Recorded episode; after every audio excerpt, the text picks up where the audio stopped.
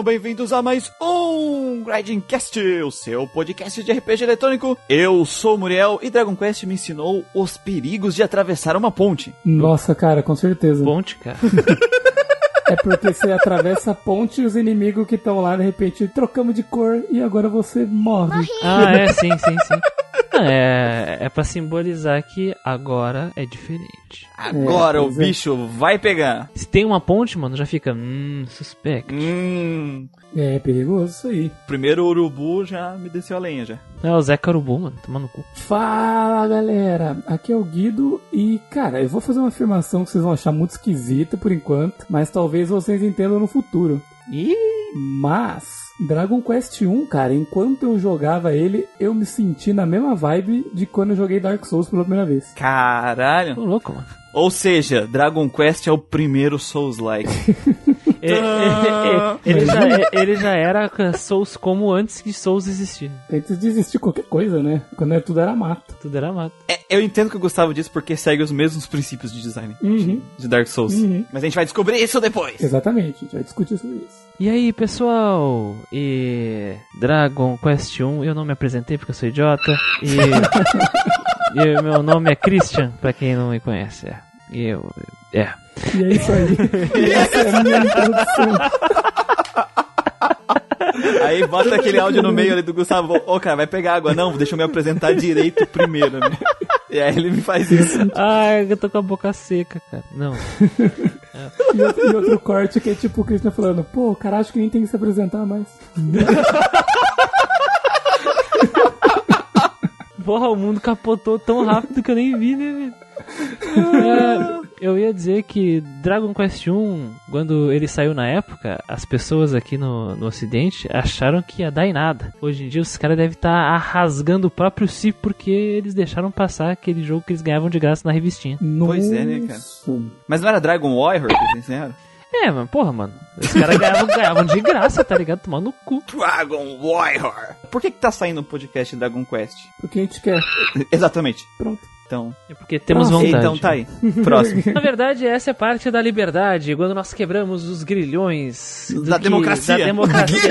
então, ah, por exemplo, quando vo- vocês pararam de editar totalmente 100% dos, dos programas que nós fazemos aqui, nós podemos chegar aqui e fazer o que dá vontade, tá entendendo? E Dragon Quest 1 é um exemplo. E é só Dragon Quest 1 que vai sair esse ano? Eu acho que não, hein? Acho que tem outras coisas.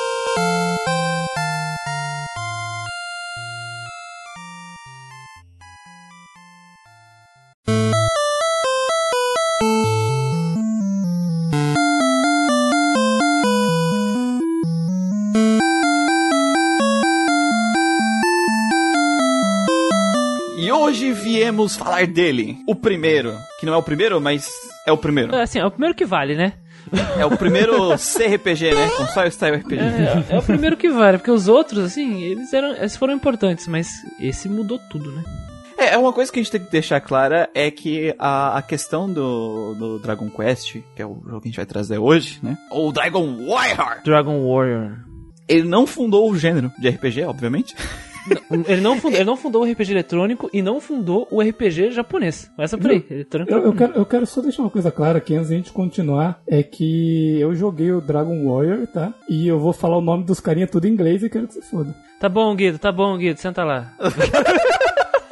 Eu sou descendente do Eldrick. Eldrick. O nome dos três personagens do jogo tu vai falar. Vou falar em inglês, é. Foi o momento que as bases do que é o JRPG como a gente conhece hoje Foram, Foi ali. Foram abaladas, né? As O bases, né? frágil mundinho se abalou.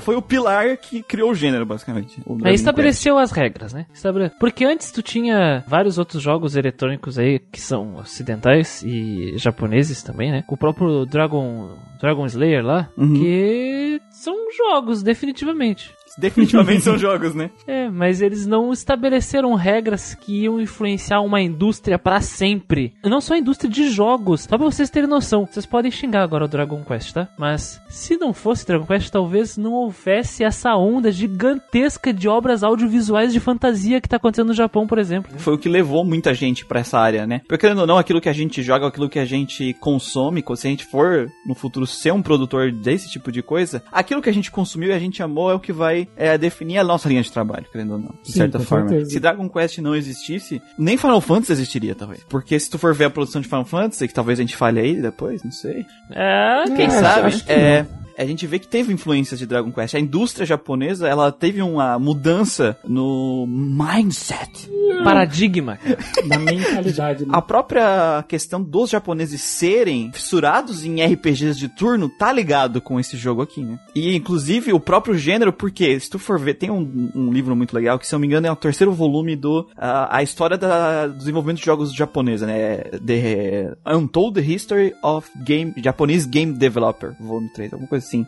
A, a história não contada dos desenvolvedores de jogos. É, Eles falam que muito ali no, no meio dos anos 80, isso começou a surgir essa onda de RPG, mas era um caos, assim, porque ninguém sabia o que era um RPG no meio eletrônico, né? Querendo ou não, os jogos ocidentais também tinham pouca penetração lá, porque a maioria era pra computador, e os computadores japoneses eram diferentes, né, dos computadores ocidentais, então tinha uma baixa penetração. Então, existia um momento da história onde não, o, o gênero RPG não dava nem pra ser chamado de gênero, porque não tinha característica, não tinha nada que fundasse que um consumidor pudesse olhar, ah, eu, essa é o tipo de experiência que eu vou ter com esse tipo de jogo, sabe? E o Dragon Quest, querendo ou não, ele trouxe isso, ele meio que foi essa, essa, esse, essa pedra fu- fundamental no JRPG. Deu um norte, e o mais né? legal é é, o norte para pro gênero, e o mais legal é que ele não inventou nada. Tudo o que ele fez e tudo que a gente vai ver nele aqui já existiu em outros jogos do qual ele se inspirou, só que eles fizeram com uma execução de uma forma um pouco diferente e de uma forma muito mais simplificada, né? Do que os jogos que a gente tinha aqui no ocidente, que eram muito baseados no RPG de mesa, ultra complexo, cheio de regras,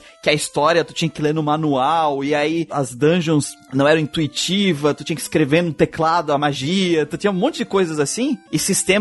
Botou ordem na casa. É, mano. sistemas casa. ultra complexos e o Dragon Quest ele veio com essa experiência de console de mesa, muito mais simples e muito mais palatável pra todo mundo, né? Ele simplificou tanta coisa, tanto no que as magias faziam ou como era a progressão, né? É tudo muito, muito simples, mas não deixa de ter o seu desafio, né? Não deixa de ser um jogo que, que vai exigir que o jogador fique esperto com as coisas, sabe? Mas o que eu acho mais interessante é que mesmo com essa simplificação, ele não perdeu as características do RPG que vinham desses jogos que ele se inspirou. Que ele é uma mistura do Wizardry com o Ultima, né? Ele tem muita influência desses dois jogos, que foram jogos que vieram dessa vibe de pegar a experiência do RPG de mesa e trazer, né, pro meio eletrônico. E ele é uma versão ultra simplificada dos conceitos desses jogos, só que ele não perde nem a parte do roleplay, nem a parte da progressão, do combate de um RPG. Isso é muito legal do Dragon Quest.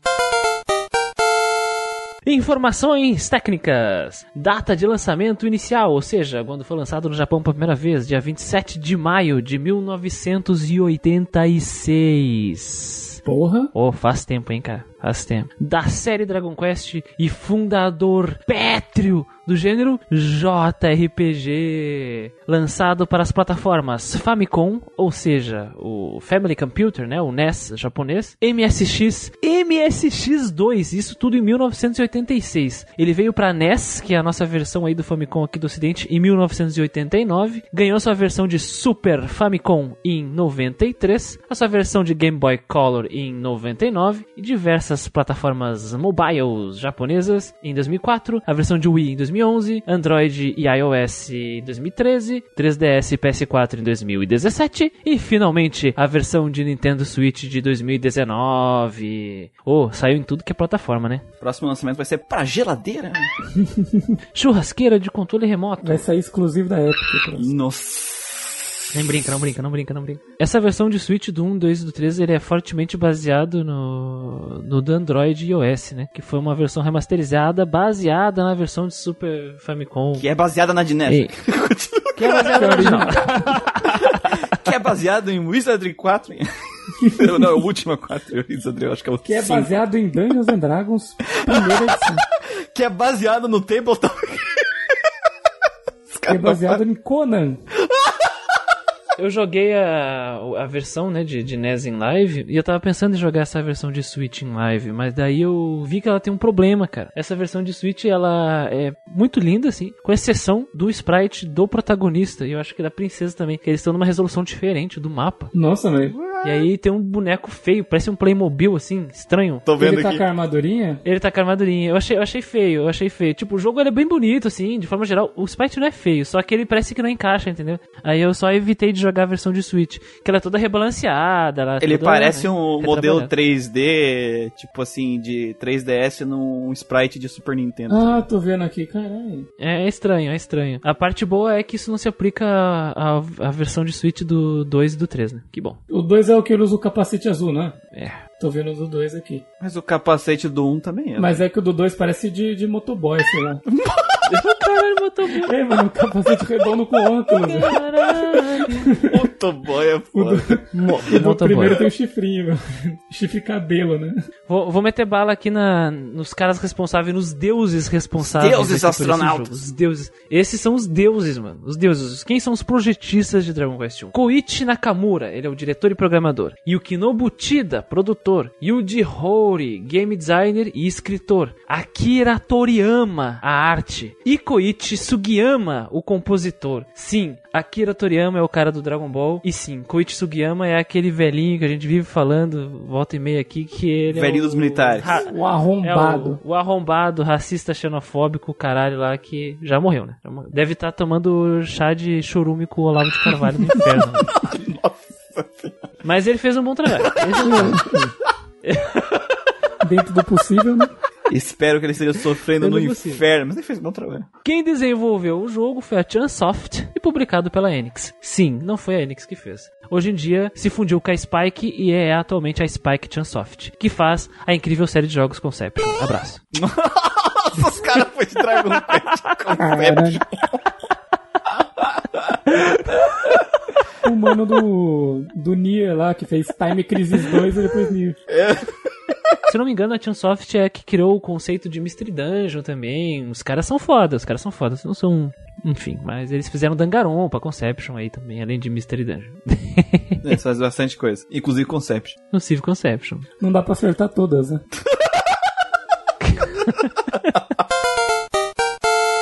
Alguns RPGs de 1986 e alguns podem perguntar: existiam RPGs de 86? Sim. Eu pesquisei aqui, olha, eu tô vendo aqui o Muriel copiando os títulos pra procurar no Google.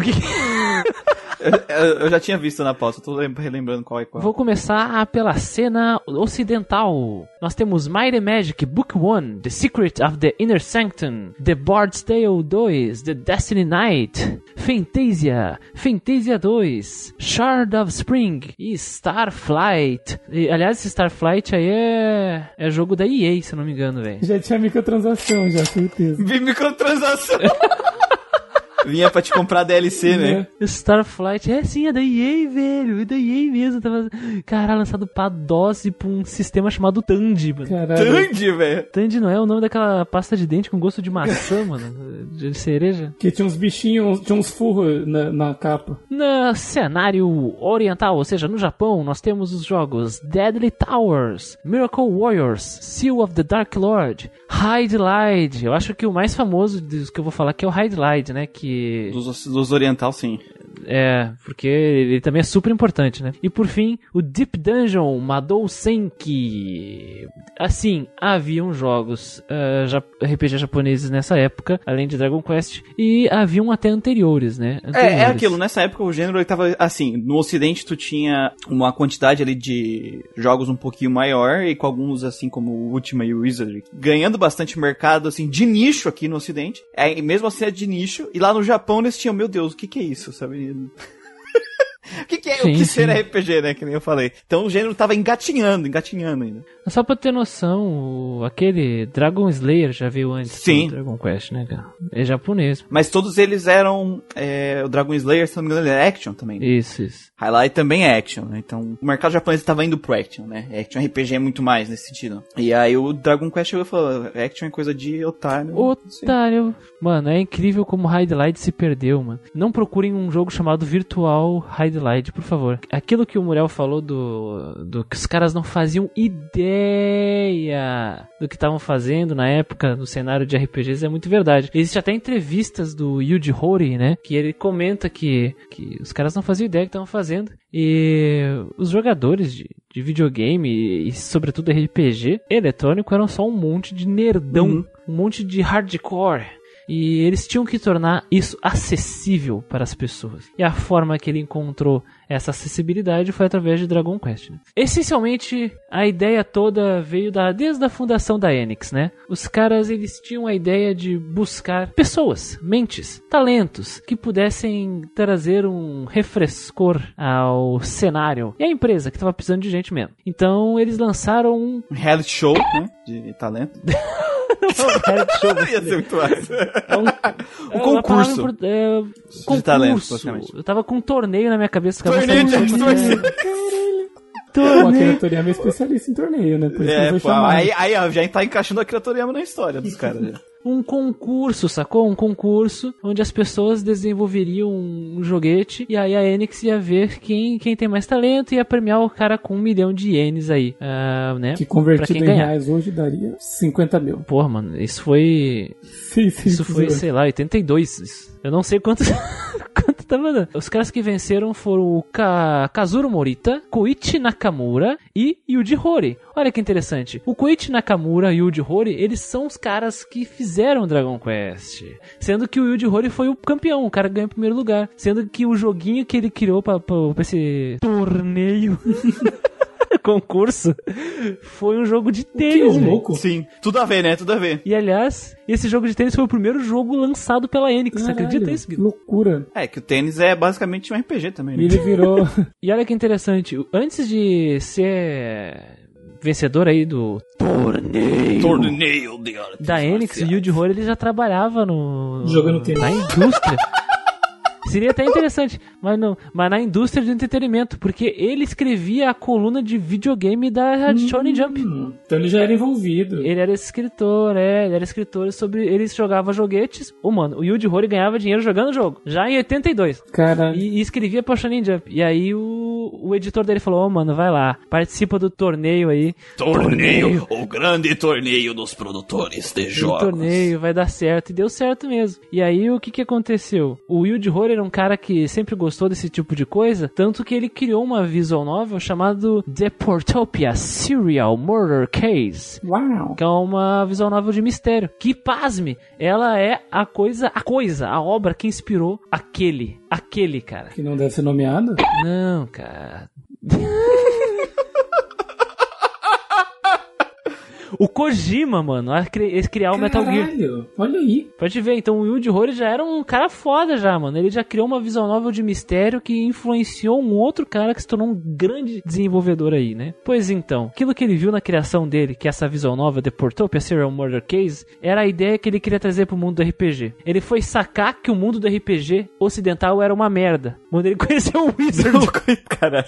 Ele e o Nakamura, o Yuji Horii e o Nakamura, eles participaram de uma conferência e eles conheceram o Wizardry e eles pensaram, caralho, olha que legal, na verdade. Talvez a gente possa transformar aquele conceito meu da visual novel utilizando conceitos do Wizardry e criar um jogo. Ah, eles viram o Última e o Wizardry, né? Os dois. Mas no, no caso, o que, que deu o estalo foi o Wizardry, porque eles viram na conferência. Oh, eu, eu falei merda. Por que, que eu falei merda? Pra, primeiro, cutucar os fãs de Western, né? Eles ficarem E segundo, porque a sacada do Nakamura e do Yuji Horii foi o seguinte: vamos fazer isso só que é, melhor. Vamos fazer o nosso próprio jogo com putas e jogos de azar, né? Foi bem isso que ele falou. Exatamente. A moral é que eles viram esses jogos, eles se interessaram muito pelo, pelo estilo, só que ou não, que nem eu até falei mais cedo, eram, eram jogos com altos níveis de complexidade, que não era uma coisa que um jogador que nunca tinha jogado o gênero conseguia pegar e jogar, sabe? Ele era um jogo que ele necessitava de um background anterior àquele jogo. Tu precisava conhecer o RPG, precisava saber o que que era, tu precisava saber ter um pouco desse conhecimento para aquilo ser algo palatável para ti, né? Aqueles jogos, o Wizard, o Ultima, eles eram jogos muito pensados para esse nicho muito específico, vinham muito desse nicho. E aí são, são esses caras vieram, acharam isso muito legal, esse, esse gênero, esse tipo de jogo, só que aí eles aplicaram com essa visão de fora deles, né? Isso. Quando o Koichi Nakamura e o Yuji Horii, eles falam sobre essas coisas, eles sempre dizem que a ideia ideia deles era pegar o conceito que eles já tinham da visual novel, que é do Yuji Horii, de 83,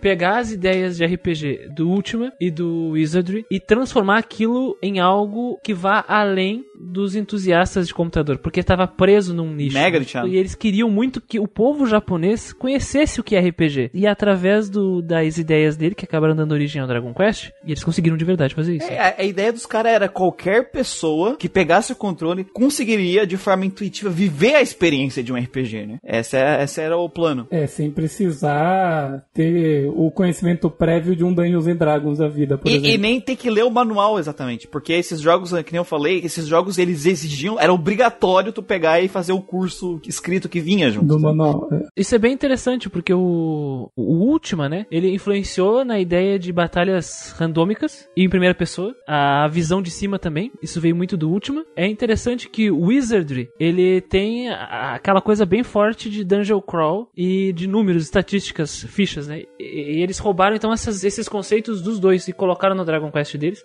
com os ideais que a gente tava É, comentando só, só pra te corrigir, Christian. É, no caso, o último eles pegaram a parte da visão aérea, porque o último os combates são tudo em visão aérea, eles não, não entram em.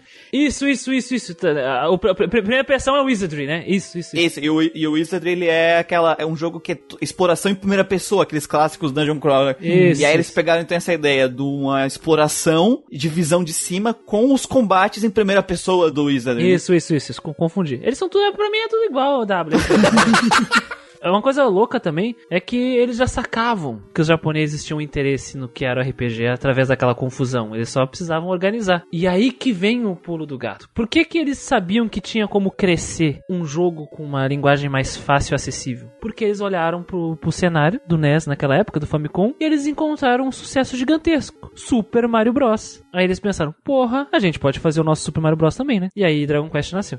Aí fizeram um RPG. Como é que a gente vai fazer um RPG sem necessidade de um teclado? Porque os- isso, é uma coisa muito importante deixar claro, né? Muitos dos, dos jogos que eram os Text Adventures, ah, antigo- antes de- deles se tornarem efetivamente RPGs, tu precisava digitar, cara, comandos no teclado. É verdade, digitar. Eu ando pra frente, ando pra esquerda. Porta, magia, tu tem que digitar magia. Porra, mano. Escrever a magia, né? E, e isso tudo era num prompt preto. Aliás, é a inspiração da tela preta de comandos do Dragon Quest, né? E não é à toa que o, o Dragon Quest ele tem esses comandos ainda lá. Tipo, escada, mano. Comando escada, pra tu subir e descer a escada. É, isso, é- isso é engraçado, né? Porta, comando Os porta. primeiros, sei lá, um minuto eu tava tipo, cara, o que tá acontecendo? Aí depois deu tudo certo. Mas eu, eu estranhei no comecinho também. É uma coisa que eles não. é, que já dava pra fazer na época, já poderiam tirar esses comandos na época, né? É engraçado, já dava pra fazer, o console já permitia. Só que era super comum esse tipo de coisa nos jogos da época. Por isso que a gente não pode, às vezes, olhar um jogo de forma anacrônica, porque a gente tem que entender que o Dragon Quest, ele é o fundador dessa, de- dessa visão dos jogos de RPG pra console, do estilo que futuramente vai ser o de RPG, mas ele ainda é um jogo experimental dessa época. Então, ele vai ter muitos desses conceitos que era comum. Então, eh, tu vai ter um botão, tu vai abrir um menu pra interagir com porta e pra escada, sendo que tu poderia deixar isso no comando, por exemplo, pra te sair no overworld, sair da, da cidade, tu só passa pelo mapa, não né? precisa. É, então, tu poderia fazer isso nas escadas Eu nem também. questionei, eu só aceitei, sabe? Eu olhei e falei, mano, certeza que é assim porque tinha que ser assim, sabe?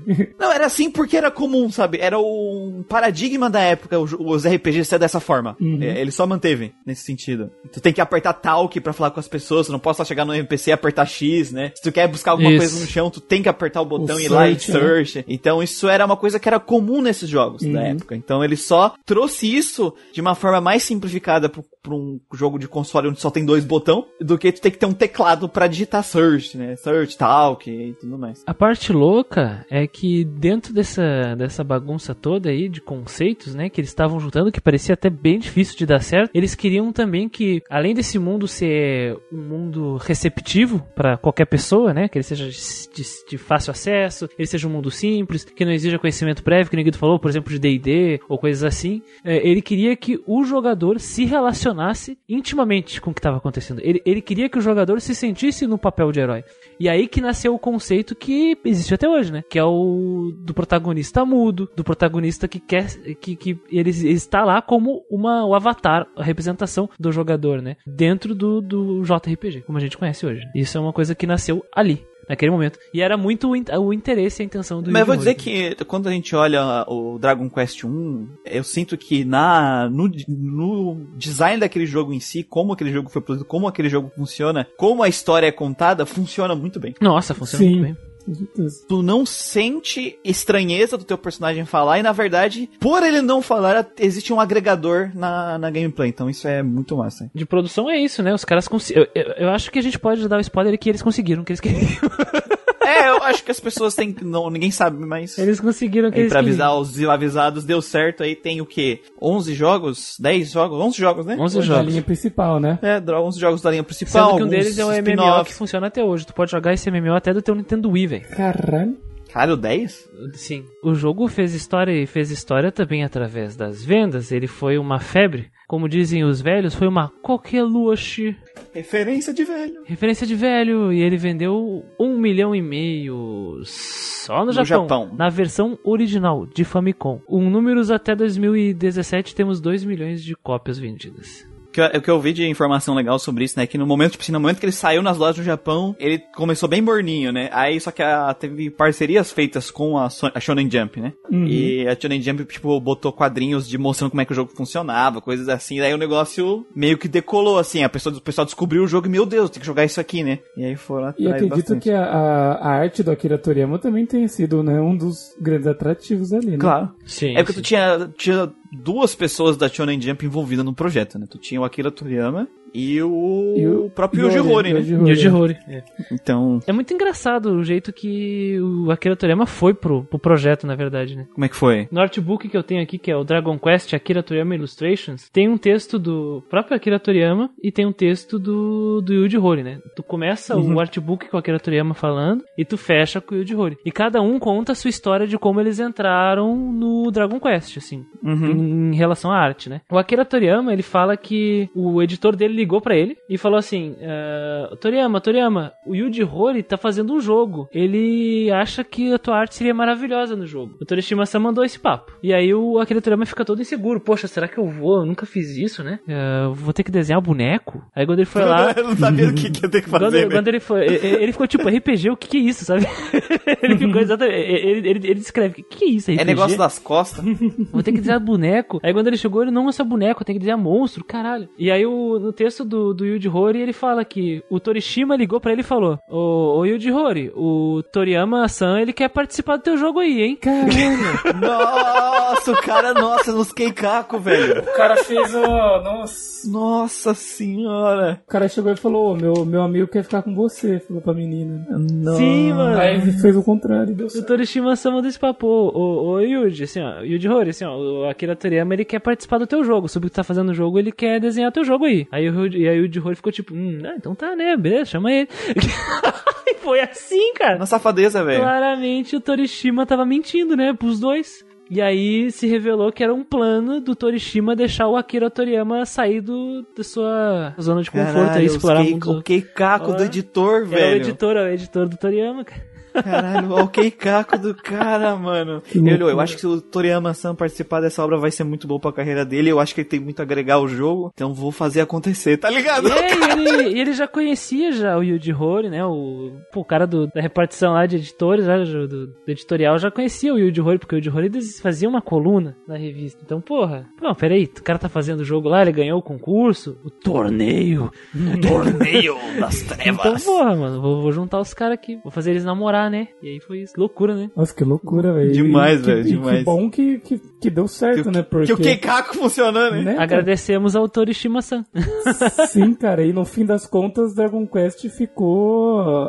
é, A Toriyama virou a cara do Dragon Quest, né? Pois é, né? E ele gostou de Ele gostou, joguito. ele Sim. gostou. O, o Toriyama diz no texto, né, que ele hoje em dia ele não consegue se ver, né, eh, sem fazer isso. Ele, ele fez e agora é a parte dele. Assim como o próprio Yuji Horii, ele comenta da arte do Akira Toriyama, ele diz que os monstros não têm que eles tinham que ser assustadores? Não precisam ser assustadores, eles precisam ser carismáticos. É o que ele diz. Sim. né? Pelo Akira Toriyama, os monstros não são assustadores, eles são carismáticos, é isso que eles precisam ser. E eu gostei que o casamento deu certo. A parte triste é que chegou atrasado aqui no ocidente, né? Ele chegou em... Três anos de diferença. Ele chegou em 89. E aí pra fazer ficar atraente ao público daqui, eles deram uma, uma mexida no- Um- nos gráficos. Um tapinha, né? Um tapinha. Eles mexeram algumas coisas também. Eles chamaram. ah, Eu tava descobrindo agora há pouco, antes de gravar, que o Satoru Iwata tava envolvido na localização do, Caralho, os deuses. do, do Dragon Quest. Os deuses mesmo. Então dá a entender que quem fez o, o jogo ser o que ele é, na, na versão que a gente conhece, no Dragon Warrior, né? É o Satoru Iwata. Principalmente o fato de terem removido o password, porque o jogo não salvava, né? E eles colocaram um sistema de save no jogo, que é que tem nessa versão ocidental. Aliás, isso é bem curioso, né? Por que, que o jogo se chama Dragon Warrior? É porque esse nome já estava registrado nos Estados Unidos para um RPG de mesa. E a parte ruim é que, por mais que as revistas, que era bem comum na época, né? Revistas de jogos, estivessem fazendo propaganda do jogo, ele não vendeu muito bem aqui. Dá a entender que ele vendeu em torno de meio milhão de, de cópias aqui, mas, mas nada É, não- perto daquilo que era esperado. Assim, ele não é meio milhão de cópias, se a gente for olhar no, no esquema geral das coisas aqui no ocidente pra RPG, mais pra frente, né? A gente começa a ver os RPGs de Super Nintendo também e tudo mais. É um número bom pra cá. Só que eles estavam, foi, tipo, Eles muito longe do que mais, eles né? esperavam, cara, porque eles fizeram um monte de cópias. Se eu não me engano, eles chegaram a fazer um milhão de, de cartucho, coisa assim, sabe? Eles fizeram muito, muito, muita, muito cartucho de, do jogo, né? Achando que ia vender que nem no Japão. E não deu certo, tanto que encalhou. Os jogos encalharam. E aí um jeito de dar vazão a esses jogos aí, esses cartuchos, né? Era dar de graça. o cartucho pra galera. Assinava Nintendo Power, né? Ganhava. E- Isso, tu assinava, fazia a assinatura da Nintendo Power e aí eles te enviavam o cartucho junto com o livretinho de. Livretinho do jogo, desse jeito, que eles chamam. Isso. o- é, o, é o detonado, é o detonado. É, um- é um Revista detonado. com- é isso, isso, detonado. É, eles chamam de o, o livreto do explorador, né? Tinha um detonado, tinha dicas, tinha um backstory, tinha um monte de coisa ali. E aí tu assinava por 20 dólares na época e aí tu ganhava tudo isso, já além da revista, né? Da assinatura da revista. E só pra você ter ideia, o jogo custava 50 dólares no cartucho. Então os caras não compravam, mano, por causa disso, entendeu? Ah, o jogo já não vendeu muito, o cara não tinha comprado, assinava por 20 pau, pronto, ganhava o livreto, ganhava Ganhava o o jogo. e assinava a Nintendo Power, que era uma revista cheia de coisa interessante, né? Por que que os caras continuaram lançando o Dragon Quest, né? Que era o Dragon Warrior aqui? Porque é o seguinte, nesse esquema aí de venda casada que os caras fizeram, foram meio milhão de assinaturas. É, Eles até acharam que isso ia fortalecer os próximos lançamentos, né? Porque, pô, a gente deu o jogo, o pessoal vai jogar, né? Exatamente. E aí eles lançaram o 2 e o 3 aqui. né? Lançaram o 2 e o 3 aqui. Esse Keikaku não deu certo. É, esse não deu muito certo. Esse Keikaku não foi muito bom. Não virou, não virou. Esse Não Keikaku virou. não virou. Esse Keikaku não virou.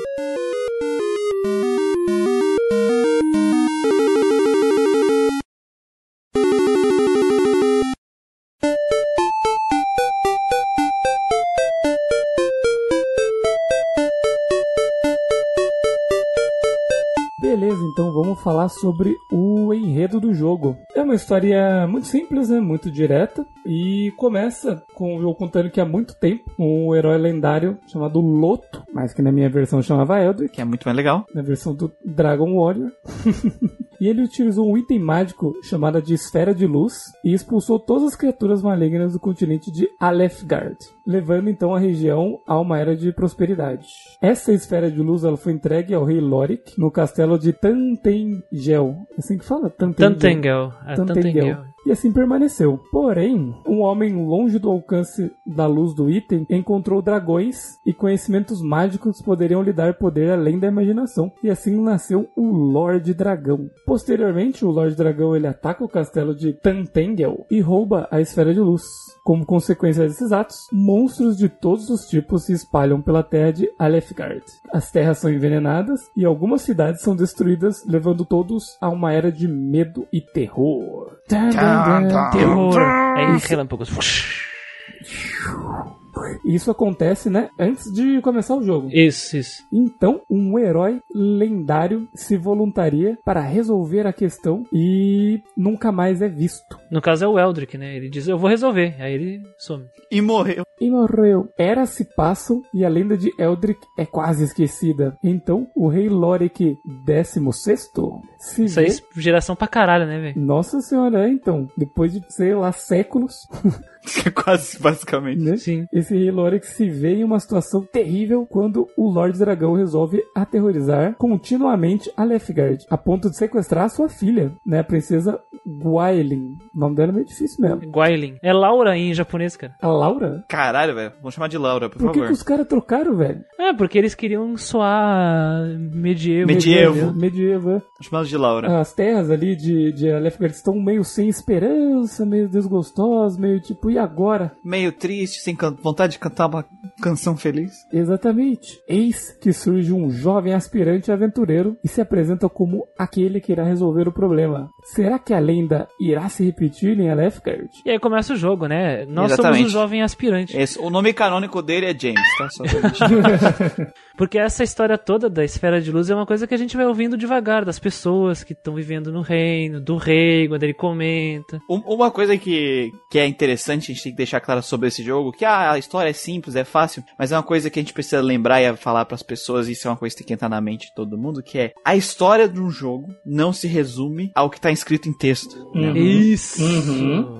Esse é um enredo simples, mas ao longo do jogo, ao longo daqui da nossa fala, é, vocês vão perceber, ele está dentro, está corretamente encaixado num conceito de design para jogos que é a narrativa e a gameplay tem que ser uma coisa só. Elas não podem ser separadas. Então, dentro da sua simplicidade, a gente vai ver aqui que Dragon Quest é um jogo que ele demonstra como fazer uma gameplay e narrativa que estão 100% conectadas e as duas acontecem ao mesmo tempo, né? dentro dessa simplicidade. Na verdade, isso é uma coisa que se aplica a qualquer obra de arte, né? Quando se analisa quadrinhos, tu não pode analisar a narrativa e depois a arte. Tu tem que trabalhar tudo de forma única, né? E jogos é a mesma É coisa. um tipo de arte que usa o visual. tu Nossa, tem que usar o sequencial, visual, o visual para contar a história. A quadrinização para contar a história. Como a gente tá falando de um jogo, que é uma mídia Audiovisual, que interativa. audiovisual e interativa, que a Interativa. característica dela é ser interativa. Se tu não usar a interação para contar a história, tu não tá aproveitando o maior, o máximo potencial e a ferramenta principal, que é o diferencial dessa mídia, que é o videogame, para contar a tua história, né? Em 1986, né? É importante deixar claro. Uma viagem no tempo. Pô, os caras fizeram isso em 86. velho. Tem várias coisas nessa forma de contar a narrativa que eu olhei. E não só na narrativa, mas na hora de ensinar pro jogador como jogar o jogo. Uhum. Os jogos de hoje em dia não sabem fazer. Exatamente. Ah, toda essa lore que o Christian contou aqui pra gente, né? Muita dessa lore eu contei, porra. Que, é, que o Gustavo contou, é que o Christian escreveu a pauta e o Gustavo falou a pauta. Beleza. Então é, um- É é uma dupla, dupla dinâmica. É uma dupla, Isso. isso. Que a dupla dinâmica que o Grand Cast falou intérprete. é uma coisa que tu vai conhecendo, conversando com os NPCs, que se tu não conversar com eles, tu não sabe o que tu tem que fazer. Uhum. E é uma escolha de gameplay, é você indo lá e conversar. Não tem cutscenes esse jogo, tirando a inicial e a final. É o jogo é para você conhecer esse mundo, é você ir atrás e interagir com aquela, aquelas pessoas que vivem naquele continente, sabe? E ao mesmo tempo que tu conhece a lore, tu vai conhecendo, ah, vai ganhando dicas e montando o- as coisas que tu precisa fazer pra progredir no jogo. Tipo, achar itens, né, que vão abrir caminhos e coisas assim. Exatamente. Que eu acho que é daí que o Gustavo puxou o Dark Souls também, né? Que tem Cara, uma pegada sim, dessa. cara, porque é meio que aquela coisa de muita gente é preguiçosa ou desatenta talvez vai olhar e falar, nossa, mas não tinha como eu saber isso. cara, tinha sim, claro que tinha. O veinho lá te fala um negócio muito importante, presta atenção, sabe? É tipo isso. Sim, exatamente. É aquele lance de tipo, quando me falaram, né, que tipo, ah, no Dragon Quest 1, né, as coisas que eu sabia, ah, você tem que falar com com todos os NPC do mapa. Só que beleza, né? Eu, eu pensava que era tipo, ah, vou entrar na cidade, falar com todo mundo que tá ali e pronto. Só que, cara, não é simples assim. Porque tem NPCs muito bem distribuídos, muito bem colocados. Um atrás de uma porta mágica, outro em passagem escondida, outro, tipo, num pixelzinho safadamente escondido que se você for lá e andar, você entra num lugar diferente, sabe? Não, e é legal que a forma que ele faz isso é muito é, intuitiva, porque o começo do jogo o rei te fala, ah, pega esses baús Uhum. e qualquer dúvida pergunte pros guardas. Sim. Então ele já te tá te ensinando a como interagir com os Exatamente, objetos na exatamente. sala Sim. e interagir com os NPCs pra saber o que tem que fazer com aqueles objetos. E esse jogo, ele já te coloca nessa primeira sala na mentalidade, do, uma das mentalidades que é importante pra sua aventura, que é lidar falar com os NPCs. Exatamente. Isso. E aí tu fala com os NPCs na cidade, porque, pô, tu falou com os guardas te deram informação útil, vou falar com esses NPCs.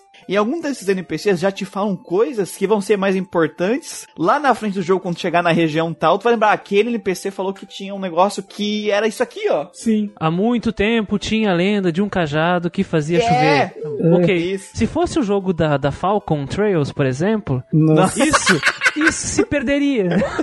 isso seria uma, Tinha um cajado que boba. não sei o que, aí tu tem que sentar e ouvir toda a lore do cajado, né? O cajado, o milenar, não sei. Que o cajado é a arma de Tchekov, existe. O E é cajado. importante, essa informação. A informação vai, vai ser útil mais adiante, guarda ela. Tudo que é falado é importante. É, assim, e eu lembro que no começo do jogo eles já falaram, ah, dizem aí que tem uma cidade que você compra a chave mágica, né? Aí eu pensei, bom, no começo do jogo eles tinham uma chave mágica pra você abrir e sair da área, só que você não tem mais. E eu vi que tinha portas que você só ia conseguir abrir com essa tal dessa chave mágica, né? Com o NPC dentro. Com o NPC dentro. No e falei- castelo já tem, mano. Ele já te Exato. instiga ali, ali na primeira Exato. área, mano. Quando eu olhei, eu falei, porra, eu preciso achar essa cidade, preciso comprar e preciso falar com esses caras que estão aí dentro, porque eles vão dar informação importante. Então eu já tinha isso na cabeça, sabe? Já fica procurando a cidade que vende a chave mágica. Ou vende itens diferentes também.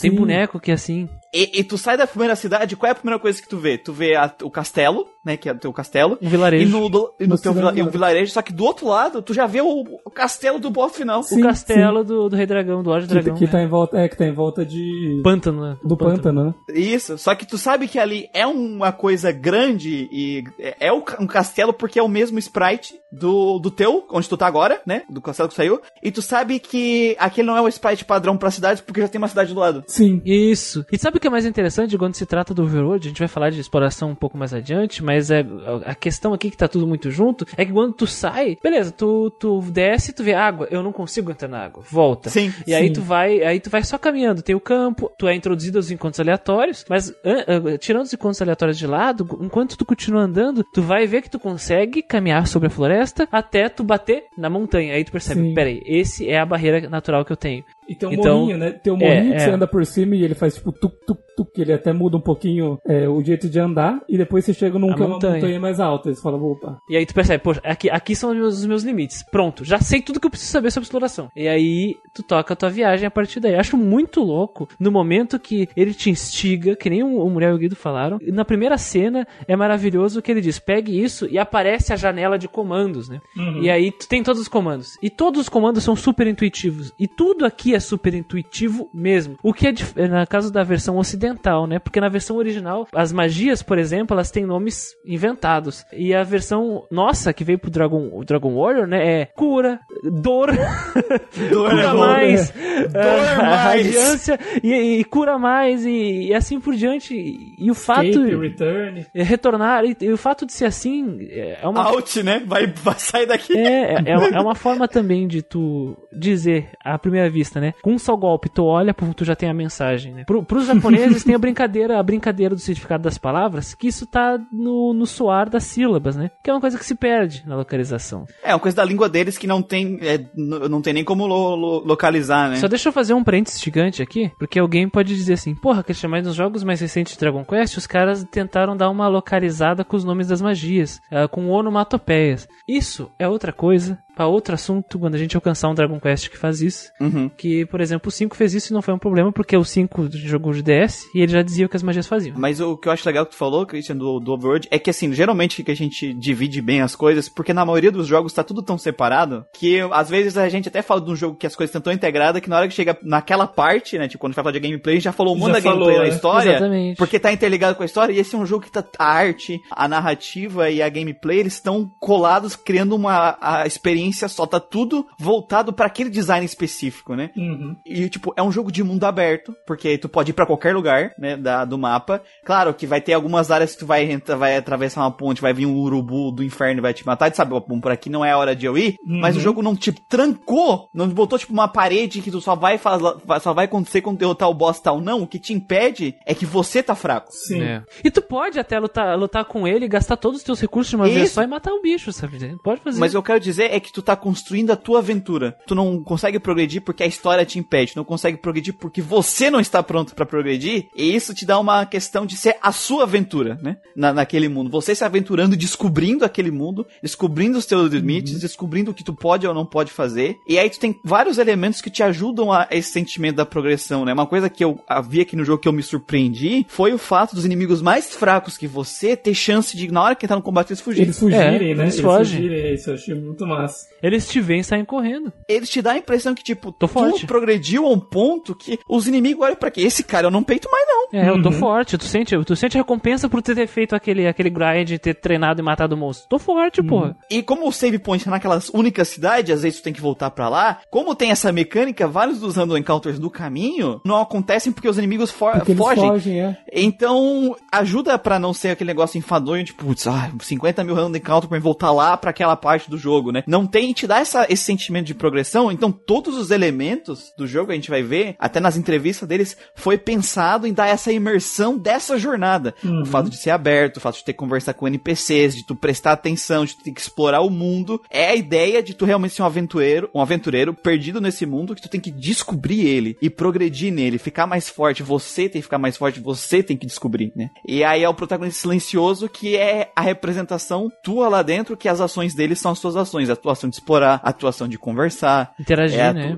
é de interagir com as coisas. Então, porra, velho, Isso de da exploração e tu encontrar criaturas que fogem, cara, não, não é só também pra te facilitar a tua viagem, mas ser o, o termômetro, né? O termômetro. Porque quando as criaturas não fogem, elas te seguram e tu tenta fugir, aí tu fica, é, realmente eu tô fudido. Eu vou embora daqui quando eu puder, porque eu tô fraco. Porque é assustador, velho. É assustador. Quando o bicho te segura, mano. O bicho te Porque pode, tu pode morrer, né? Tu perde teu turno fazendo isso. E tu tá sozinho, sozinho. Sim, cara, tem, tem luta que eu tentava fugir quatro turnos e nada. E nada. Eu falava, pronto, fodeu, eu vou tentar, sei lá, pôr ele pra dormir e depois tentar fugir. É, eu percebi que quanto mais forte os inimigos são em relação a você, não cheguei a achar que se tem isso, mas foi o que eu senti, né? Quando eu tô às vezes andando no mapa e é uns inimigos mais fracos, eu quero fugir direto. Um turno, no máximo dois pra fugir, sabe? Sim. Quando eu chegava numa área nova e vi uns inimigos mais fortes, era muito Era comum eu não difícil. conseguir fugir da primeira tentativa. Sim. Geralmente eu fugia da segunda ou terceira no mínimo, tá ligado? Também senti isso daí. Acho que deve ser por aí, assim, a, a, a lógica da ideia. Né, Então tem, tem vários elementos dessa construção narrativa. É uma história simples, só que tá tão interligada com a gameplay que, cara, funciona. Mas o que eu mais gostei, né, que era o que a gente realmente estava falando agora, foi dessa maneira que eles deixaram, que esses objetivos que a gente tem que cumprir, do- dessa, da maneira que eles foram en- entregues, né? Uhum. Porque eu achava que ia ser um jogo mais direto e reto, assim, sabe? Linear, ser achou um- que ia ser linear? É, eu achei que ia ser linear, achei que ia ser papum. Ah, vou, converso com todo mundo que tem que conversar, vou saber o que eu tenho que fazer, vou pra próxima cidade, não sei o que, e pronto, sabe? E a gente conversou no começo do podcast que o Dragon Quest 1 ele foi mais simples pra não jogadores de, de RPG nesse sentido, mas eu achei até que corajoso da parte deles do primeiro jogo que eles estão lançando, eles já quiserem jogar numa proposta assim, sabe? Porque eles poderiam ter feito um negócio mais tranquilo que frustrasse menos o jogador, sabe? Tanto com pessoas morrendo em combate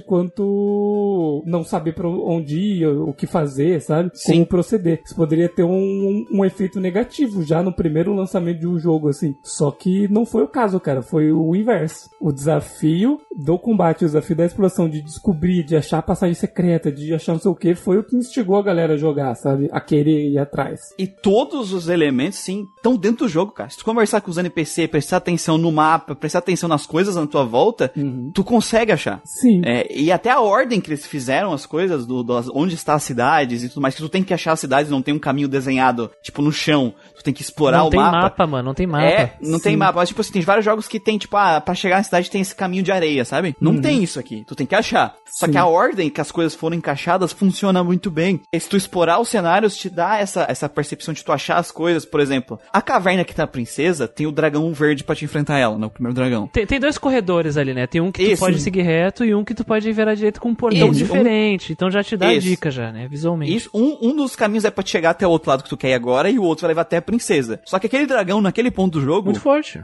tu percebe que ali não é um random encounter. Sim. Então, a inteligência que eles usaram no Random Encounter nesse jogo é muito bem feito, cara. Porque tu sabe que ali é um ponto especial só pelo fato de não aparecer dragão em nenhum outro lugar. Porque a primeira vez que tu olha ali, tu vai, ou tu vai morrer ou tu vai fugir. Isso, tu te caga todo. Puta que pariu, um dragão, sabe? O Sim. nome do jogo é Dragon Quest. Eu morri Porra. ali. Tem que ter alguma coisa ali, tu pensa. E, e tem várias coisas que são intuitivas, assim. Quando tu chega na próxima cidade, é uma cidade que te ensina a lidar com uma passagem secreta. Uhum. Que tem um NPCzinho que tá fora da cidade. Sim, a da chave, né? A cidade que tá Uhum. numa ilha lá, né? Isso. Aí tu olha, mano, por como é que ele tá lá? Aí tu vê que se tu chegar na pontezinha e ir pro lado, tu pode ir pro lado, né? Tem NPCs que estão ali pra indicar que, olha, esse ponto aqui é, é, é passável dentro da cidade É ainda. passável. E aí, depois que tu vê isso, eu comecei a testar em todas as cidades. E achei várias passagens secretas assim, sabe? Tu começa a prestar atenção nessas coisas. Então, a, pra te avançar no jogo, tu avança no jogo, tu descobre o que tem que fazer prestando atenção e interagindo com o jogo. Só pra concluir, o ponto que eu Uhum. tava trazendo é agora eu voltando lá na introdução que eu fiz no podcast, porque assim, eu tenho certeza o maldito do Miyazaki jogou esse jogo, ficou instigado por isso e quis aplicar isso na hora que ele foi fazer o jogo dele, sabe? Anos depois, tipo, é, teve o Demon Souls também, mas o Dark Souls foi o que foi o jogo dele que explodiu. Foi o jogo que, assim, na época quando ele saiu, Cara, você vê as pessoas falando sobre o jogo, era exatamente a mesma coisa. Porra, não fala nada onde tem que ir. Porra, é difícil pra caralho, os combates estão morrendo um monte, sabe? Aí a premissa, a ideia, tá lá, sabe? Também A mesma filosofia coisa. de design, né? Filosofia de design, exatamente, prestar atenção, o jogo te introduzir coisas, né? Aquela primeira dungeon do jogo, digamos, ela é introdutória pro que vai vir depois, e você aprende todos esses conceitos, sabe? E quando eu tava jogando Dragon Quest, eu via isso, eu vi de novo isso, sabe? Tipo, falando, olha, com Sim. certeza o cara pegou a inspiração daqui do Dragon Quest 1, cara. Porque tava ali, mano. As coisas que eu precisava tava ali, era prestar atenção e, e aprender com o jogo conforme ia jogando. A primeira vez que eu joguei esse jogo, cara, eu ficava com medo de, de avançar. Eu ficava tu com medo. fica, fica. Pariu, Eu fico com medo. Porque, eu- porque, porque eu ia e, e tem uma caverna. Eu fico, putz, será que eu desço? Eu desço aí, parece aquele caracol escroto. Aí eu. aí, aí tu mata ele. E aí tu pensa, porra, sou forte, hein? Aí ele aparece de novo, aí ele bate pra caralho. E gente fica, não, não sou não. Vou É, embora. aquele lobo, velho, tomar no cu. O lobo, o- todos os lobos, né? As versões, os, os lobos e, o- e os, os cavaleiros, mano. O Axe. Knight, principalmente, filho da Sim. puta. Sim. Que raiva que me dá. E é interessante que tu tem que tomar muito cuidado, porque é tu que dita o ritmo da tua aventura. Sim. Sim. Essa é a parte maravilhosa que quando tu pensa na narrativa, né? E de exploração também, a gente já falou um pouco de exploração. Porque quando se fala do speedrun de, Dra- de Dragon Quest, Uhum. tu vê que os caras fazem umas coisas assim que tu fica tipo, que porra, sabe? Como é que esse cara consegue fazer isso? Eu, na live, eu joguei. Todo mundo aqui jogou a versão de NES, né? A versão Sim. original. Sim, Que eu- veio pra cá do Dragon War. Quando eu joguei em live isso aqui, eu levei 33 horas pra terminar. Esse jogo é de, de- de- sei lá, 10 horas, 12 horas no máximo pra terminar ele. Por que, que eu demorei tanto tempo? Porque eu me dei o tempo de ficar andando por onde eu sentia vontade de ir. E eu morria, cara. E quando tu Uhum. morre aqui, tu perde metade do todo o teu dinheiro que tu carrega. E, Porra, durante a maior parte do jogo, você tá juntando dinheiro pra fazer coisa, cara. Sim. E tu tem que planejar muito bem o que tu vai fazer, com o que tu vai gastar o dinheiro. Faz parte da aventura, faz parte, sabe? Tipo, até grindar, tu pensa como tu vai grindar e por que tu vai grindar. Claro, depois a gente falar um pouco mais do grind na gameplay, que eu vou dizer que pra mim tem problemas nesse grind, mas ele não é aquele grind que tu tá mindless quando tu tá fazendo planejamento. Tu planeja como tu vai grindar, onde tu vai grindar e por que tu vai grindar, com qual objetivo, sabe? É muito... é muito queicaco, sabe? Eu, eu- eu vou guardar também pra falar na parte do, da exploração, mas é interessante levar em consideração tudo isso e isso como está atrelado diretamente com como essa narrativa avança. Sim. E porque esse jogo é o puro suco do que o que, que é um jogo de RPG de verdade, tá entendendo? Sim. Onde tudo tá misturado e é muito difícil tu separar uma coisa da outra. E dois elementos que eu quero citar aqui que, que são pontos que eu achei fortíssimos no jogo, como ele lidou com essa questão de misturar a gameplay com a narrativa e as duas coisas estarem conectadas, é um, o que acontece quando tu resgata a princesa? Quando tu resgata a princesa, em vez de ser uma cutscene, ou de ela simplesmente ser teleportada pra lá, você ser teleportada pro castelo, ou simplesmente, sei lá, ela entrar dentro de ti, né? Que é o clássico do... Uhum. O bonequinho, do- o do sprite Trem- bonequinho. o trenzinho da É, alegria. o Não, trenzinho da não. alegria, algo assim. É, não, o famoso entrar dentro do personagem, Entrar tá? dentro, é, Pare é. ali. Cara, eles fazem, eles desenharam ele carregando ela. Um né? Isso sprite muito da especial. hora. Isso eu achei muito da hora. Cara, isso é muito da hora porque, literalmente, através da arte, através de um conceito de gameplay, está contando a história. Você Resgatou tem que levar ela até lá. Sim. E falar com o rei, tá aqui, ó, pega. Tá aqui. é, pega aí ela, Tá não sei porra o aí. que, meu, meu herói, ela te dá o item Ela lá. senta que é- no trono que tava vazio ali, velho. Isso! E ela te entrega o item que vai ser muito útil, né, em que- na questão de gameplay, que tu vai usar ele pra achar um item que tu precisa pra terminar o jogo, né? Não que seja obrigatório salvar ela nem conseguir esse item, mas, porra, se tu não saber onde tá o token do, do, do Lotus, do Eric ali, tu... É, vai ser difícil achar assim. É, vai ser difícil sem aquele item dela. Do mas enfim, do Ludo, é. O item do Ludo Do lá. A arma, da, a- o token do Ludo. E o outro é quando tu derrota o Dragon Lord. Eu, quando na hora que eu derrotei ele, eu pensei, vai começar uma cutscene, né? Não, acaba a luta, tu tá ali, parado na frente dele. A única coisa que acontece é que tu recupera a, a bola de luz, né? Uhum. Ela diz que ela liberou a energia dela e acabou com o caos no mundo. O mal, né? Os monstros fogem. E aí sim, tu tem que sair dali. Tu sai e, mano, não tem mais random encounter. Sim, sim. É porque a partir do momento que você usou o bola de luz... Purificou, é, purificou É. o mundo. Purificou o mundo. E aí tu vai andando pros lugares, as pessoas estão, ah, caralho, é isso aí, porra. Sim. Claro, é, todo mundo fala basicamente a mesma coisa, mas a gente tem que lembrar que é um jogo de NES, é o primeiro... 86, cara. É, Essa parte de narrativa dentro dele, assim, ela é muito impressionante pra mim nesse sentido. É uma história simples, só que a experiência da- de tu experienciar esse mundo é muito Tu fantástica. vive uma aventura de verdade, né, Tu cara? literalmente Sim. sente tu vivendo uma aventura naquele protagonista silencioso. Então aqui pra mim, a origem do protagonista silencioso dentro de RPG, ela mostra o como fazer um, um protagonista silencioso funcional e perfeito. É aqui, tá aqui, é isso sim, é assim que faz. Uhum. E é assim que funciona ele. Essa narrativa que ela é de experienciar a aventura, né? E, e cara, a forma que eles encaixam as coisas. Ah, pra te pegar o token dele, tu tem que ter salvado a princesa. E tu descobre a princesa andando no mundo. E aí a, armadura que protege, ela tá no caminho, né? Antes Sim. de chegar no pântano, tá a armadura. E essa armadura tá dentro da cidade. A cidade foi destruída. A cidade, ela tá cheia de monstro muito mais forte do que da, da- do que da volta Seus dela. arredores, sim, né? Sim. Então mostra também pra ti a questão, cara, se tu falhar na tua aventura, é isso aqui que vai acontecer com o mundo, sabe? A cidade totalmente destruída, totalmente arrasada. né? Então, vários desses conceitos de narrativa, a narrativa do jogo, tu sentir ela enquanto tá experienciando esse, esse mundo, sem, sem texto, sem fala, simplesmente tu jogando ela. Eu acho muito legal isso. Nesse ponto aí que você falou, eles souberam muito bem usar o que eles tinham visualmente pra passar tudo isso daí, né, cara? Souberam usar muito bem os sprites, o, o, o mundo, né? O mundo pra te contar toda essa coisa, toda essa... Imagina o Yuji Horii queimando o cérebro dele, saindo fumaça da cabeça dele, em como apresentar todas essas experiências se- sem ter uma tela preta cheia de texto e o jogador ter que digitar num teclado. Que tá fazendo? Né? Essa, essa foi a solução dele, cara. E Sim. funcionou pra caralho num NES, cara. E se o cara usasse controle? Sabe? Isso. Em relação ao Lorde Dragão, o que vocês acharam desse cara? O primeiro Mao de todos, o primeiro Daimao. O cara que conceituou, cara, a ideia de imperador das trevas, que é amplamente utilizado nas mídias, assim, do mundo, principalmente da- das transmídias japonesas aí que a gente vê, né? E secai da vida. Eu achei o chapéu dele engraçado. Eu acho, acho que é o cabelo dele, velho. É o cabelo de discoteca dele. Cabelo, É o cabelo o dele, né? cabelo dele? Eu acho que É pode, chifre, pior que... talvez? Sim. Cara, pior que pode ser o cabelo Pode dele. ser o né? cabelo. Ou se não, se for o cabelo dele, aí vai ser mais É engraçado. o cabelo dele, velho. É o cabelo dele. Mano, parece o cabelo dele quando. Sabe o, o, o rio da espada de madeira no, no Shaman King? Nossa, sim! Tem um penteado dele que é, ele tem o topete reto e na hora corta o topete ele abre em dois, o cabelo fica igualzinho, cara. O pior que eu acho que é o cabelo dele, velho. Porque tem até a, O brilho, a- né? as, as entradas do Vegeta, velho. É, cara, é o Né? cabelo dele, é o cabelo dele, velho. O cabelo dele vai até Então. o nariz dele. Junta com a sobrancelha, né? Tipo, tudo É. junto. Mas então, quando eu encontrei ele, eu cheguei e falei, ah, sei o que, Dragon Lord? Eu falei, mas você, é o Dragon Lord, você é um cara, mano. Ele falou, você é um tiozinho. Aí começou a luta, né? Eu falei, ah, beleza, né? Vou bater nele. Aí eu falei, ah, ele é um mago, né? Ele vai vir destruir eu nas, nas magias aí, só que não, eu não sei se ele aguenta tanta porrada. Aí daqui a pouco ele brrr, virou lá, this isn't even my final form, né? E é legal que a, a tela para, né? Aham, aham. E aí vem aquele dragãozão, que ele, ele é muito mais. Ele é maior, ele vem em pé, diferente dos outros dragões do jogo, né? Ele é muito mais.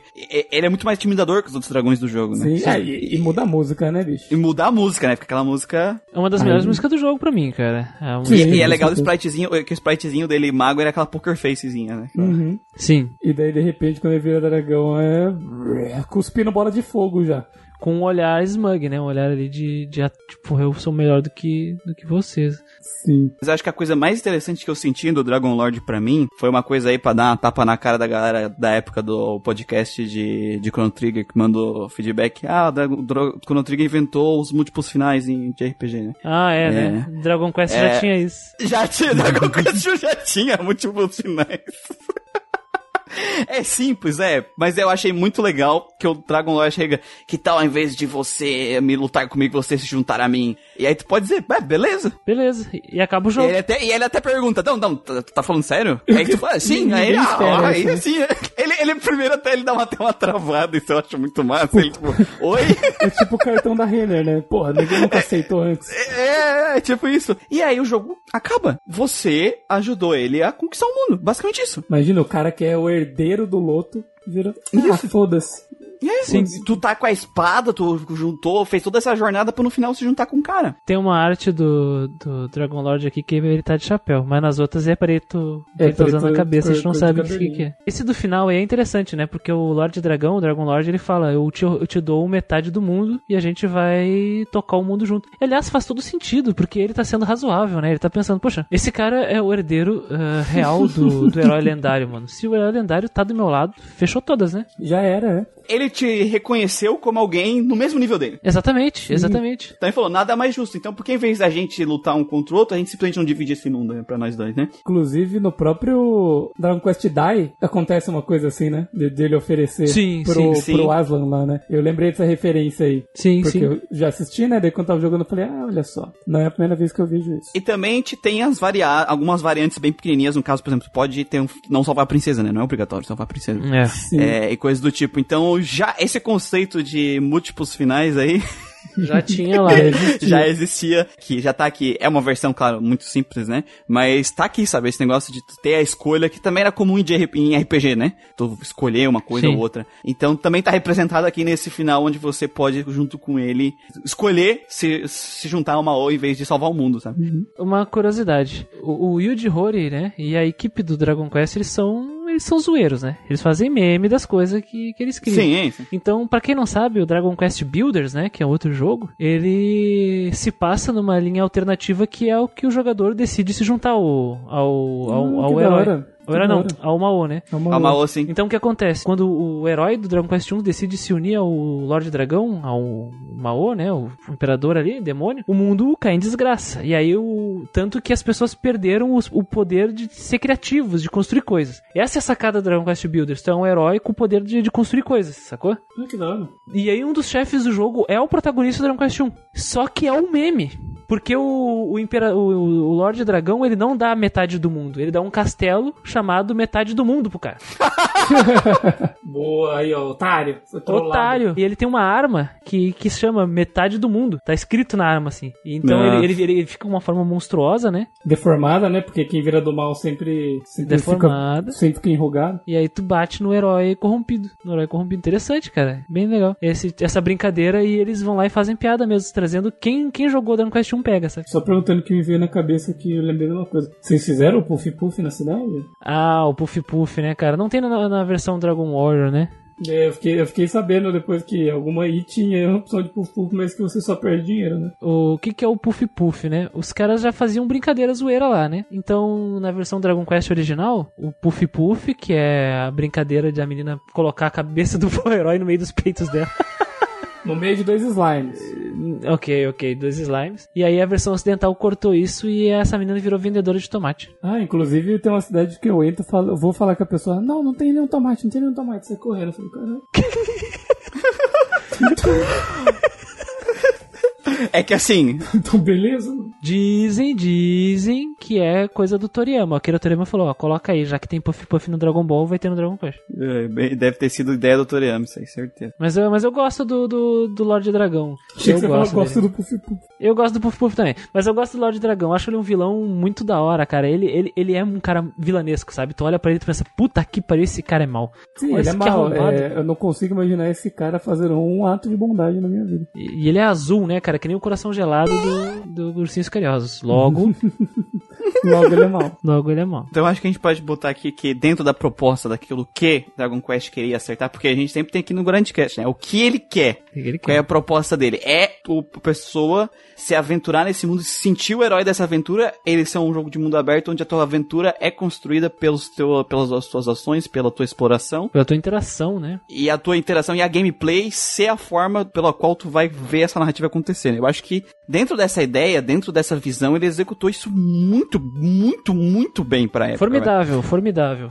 atingiu o objetivo do conceito do jogo, né? E um, e um tempo que, né, cheio de limitações, fazendo coisas Sim. que hoje em dia ainda tem jogo que não faz, né, Trails? Sim. Texto não é tudo, gente. Texto não é tudo.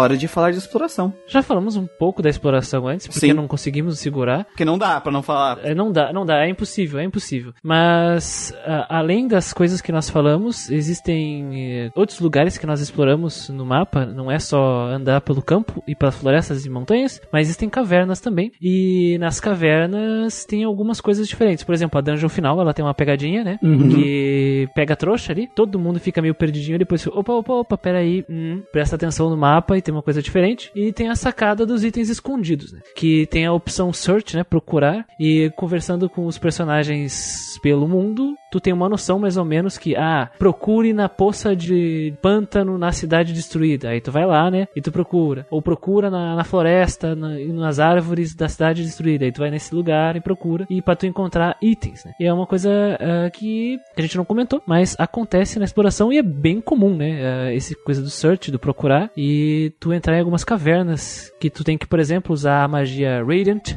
ou o item Tocha pra poder aumentar o campo de visão. E- essa coisa do campo de visão, só pra eu comentar antes do prosseguir. Cara, na hora que eu usei a magia, é, que eu peguei a magia de fazer luz a primeira vez, eu me surpreendi por duas coisas. Porque o legal dessas cavernas é que elas são sempre escuras. Quando tu não usa a tocha nem a magia, Fica só o sprite do boneco aparecendo. só o sprite do personagem, tu não enxerga nada em volta. E aí tu tem que usar a tocha, ela aumenta um, um pro lado, né? Fica tipo o que tá em volta do teu personagem, Os, quadra quadradinho em volta. quadrados à volta do. É, isso. Isso. E aí, beleza, tu tem que gastar um item tocha, enquanto tu estiver dentro daquela caverna, tu tem aquela tocha. Beleza. E ajuda na exploração, mas é, né? É triste É mesmo chato, assim é a chato, tocha. Porque tu, tu não consegue ver tudo. Tu queria ver tudo, né? E aí, quando tu usa a magia de luz, Radiant. ela estica. Aumenta bastante. E é bem larga, assim. Quando eu usei ela a primeira vez, eu fiquei, nossa, caralho, que delícia. Só, que- só que aí eu comecei a andar e a luz começou a diminuir. ca- Cara, A luz perde a intensidade, né? isso é muito massa, velho. Porque assim.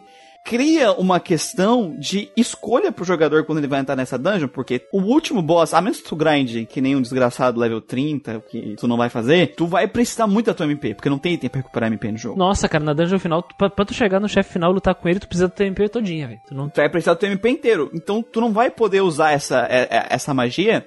E, e nas dungeons do jogo também, imagina, por- como tu vai estar sempre mais ou menos no level ali do lugar, tua MP é importante. Então tu vai ter essa questão, será que eu uso a magia, que tem, é, que ela tem essa área maior, só que ela vai desgastando, então tu tem que ficar reusando ela, ela, né? né? A luz. É, mas todo. ela tem a vantagem de quando tu usa ela no começo, ela estica tipo três quadrados, assim, ela pega bastante. Ou tu usar só a tocha, então tu cria esse essa questão de tu escolher como tu vai explorar a dungeon, sabe? Então é uma foi uma escolha deles que eu achei muito legal, porque ambos têm vantagens e desvantagens. A tocha é infinita enquanto tu estiver dentro da dungeon, e a outra gasta MP, mas tu consegue ver muito mais dela, E né? tem aquela camada de complexidade que, enfim, a tua mochila, ela não é infinita. É limitada, assim. Tu tem que escolher muito bem o que tu vai carregar contigo. E aí a tocha ocupa espaço de coisas que podem te ajudar. E a tocha ocupa espaço assim. Se você pega três ervas, vai aparecer herb, três na frente. Se você pega um outro item também. A tocha não. É uma tocha, você pega outra, fica uma tocha embaixo dela, ocupando mais espaço. Você pega uma terceira, fica uma outra tocha embaixo. Elas não acumulam, né? Que nem a, a herb, né? Que é a erva que é o item de cura e Erva.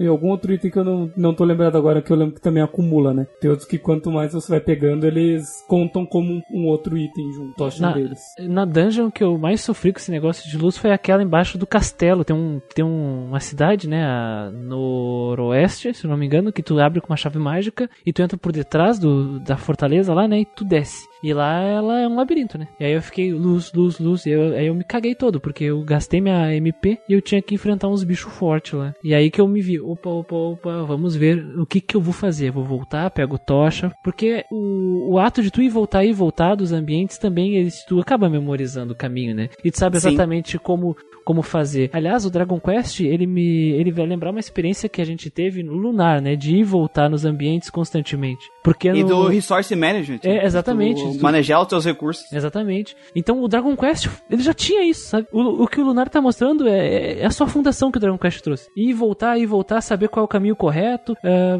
saber usar qual item com o momento certo para não gastar a tua MP, que é muito importante, é muito necessária para enfrentar o chefe. Então, assim, é, a ideia de tu explorar não está só em andar e bater, mas também te organizar. A organização aqui é fundamental. E isso traz uma camada de diversão, pelo menos para mim. E eu acho isso formidável também. Na questão da exploração, a única, a única coisa assim que é mais fraquinha do jogo é que é pouquinha dungeon, né? Quatro isso, dungeon. isso. Tirando a, a última dungeon, que ela é gigantesca, as outras dungeons também são bem curtinhas, né? Isso. Dois, três andar.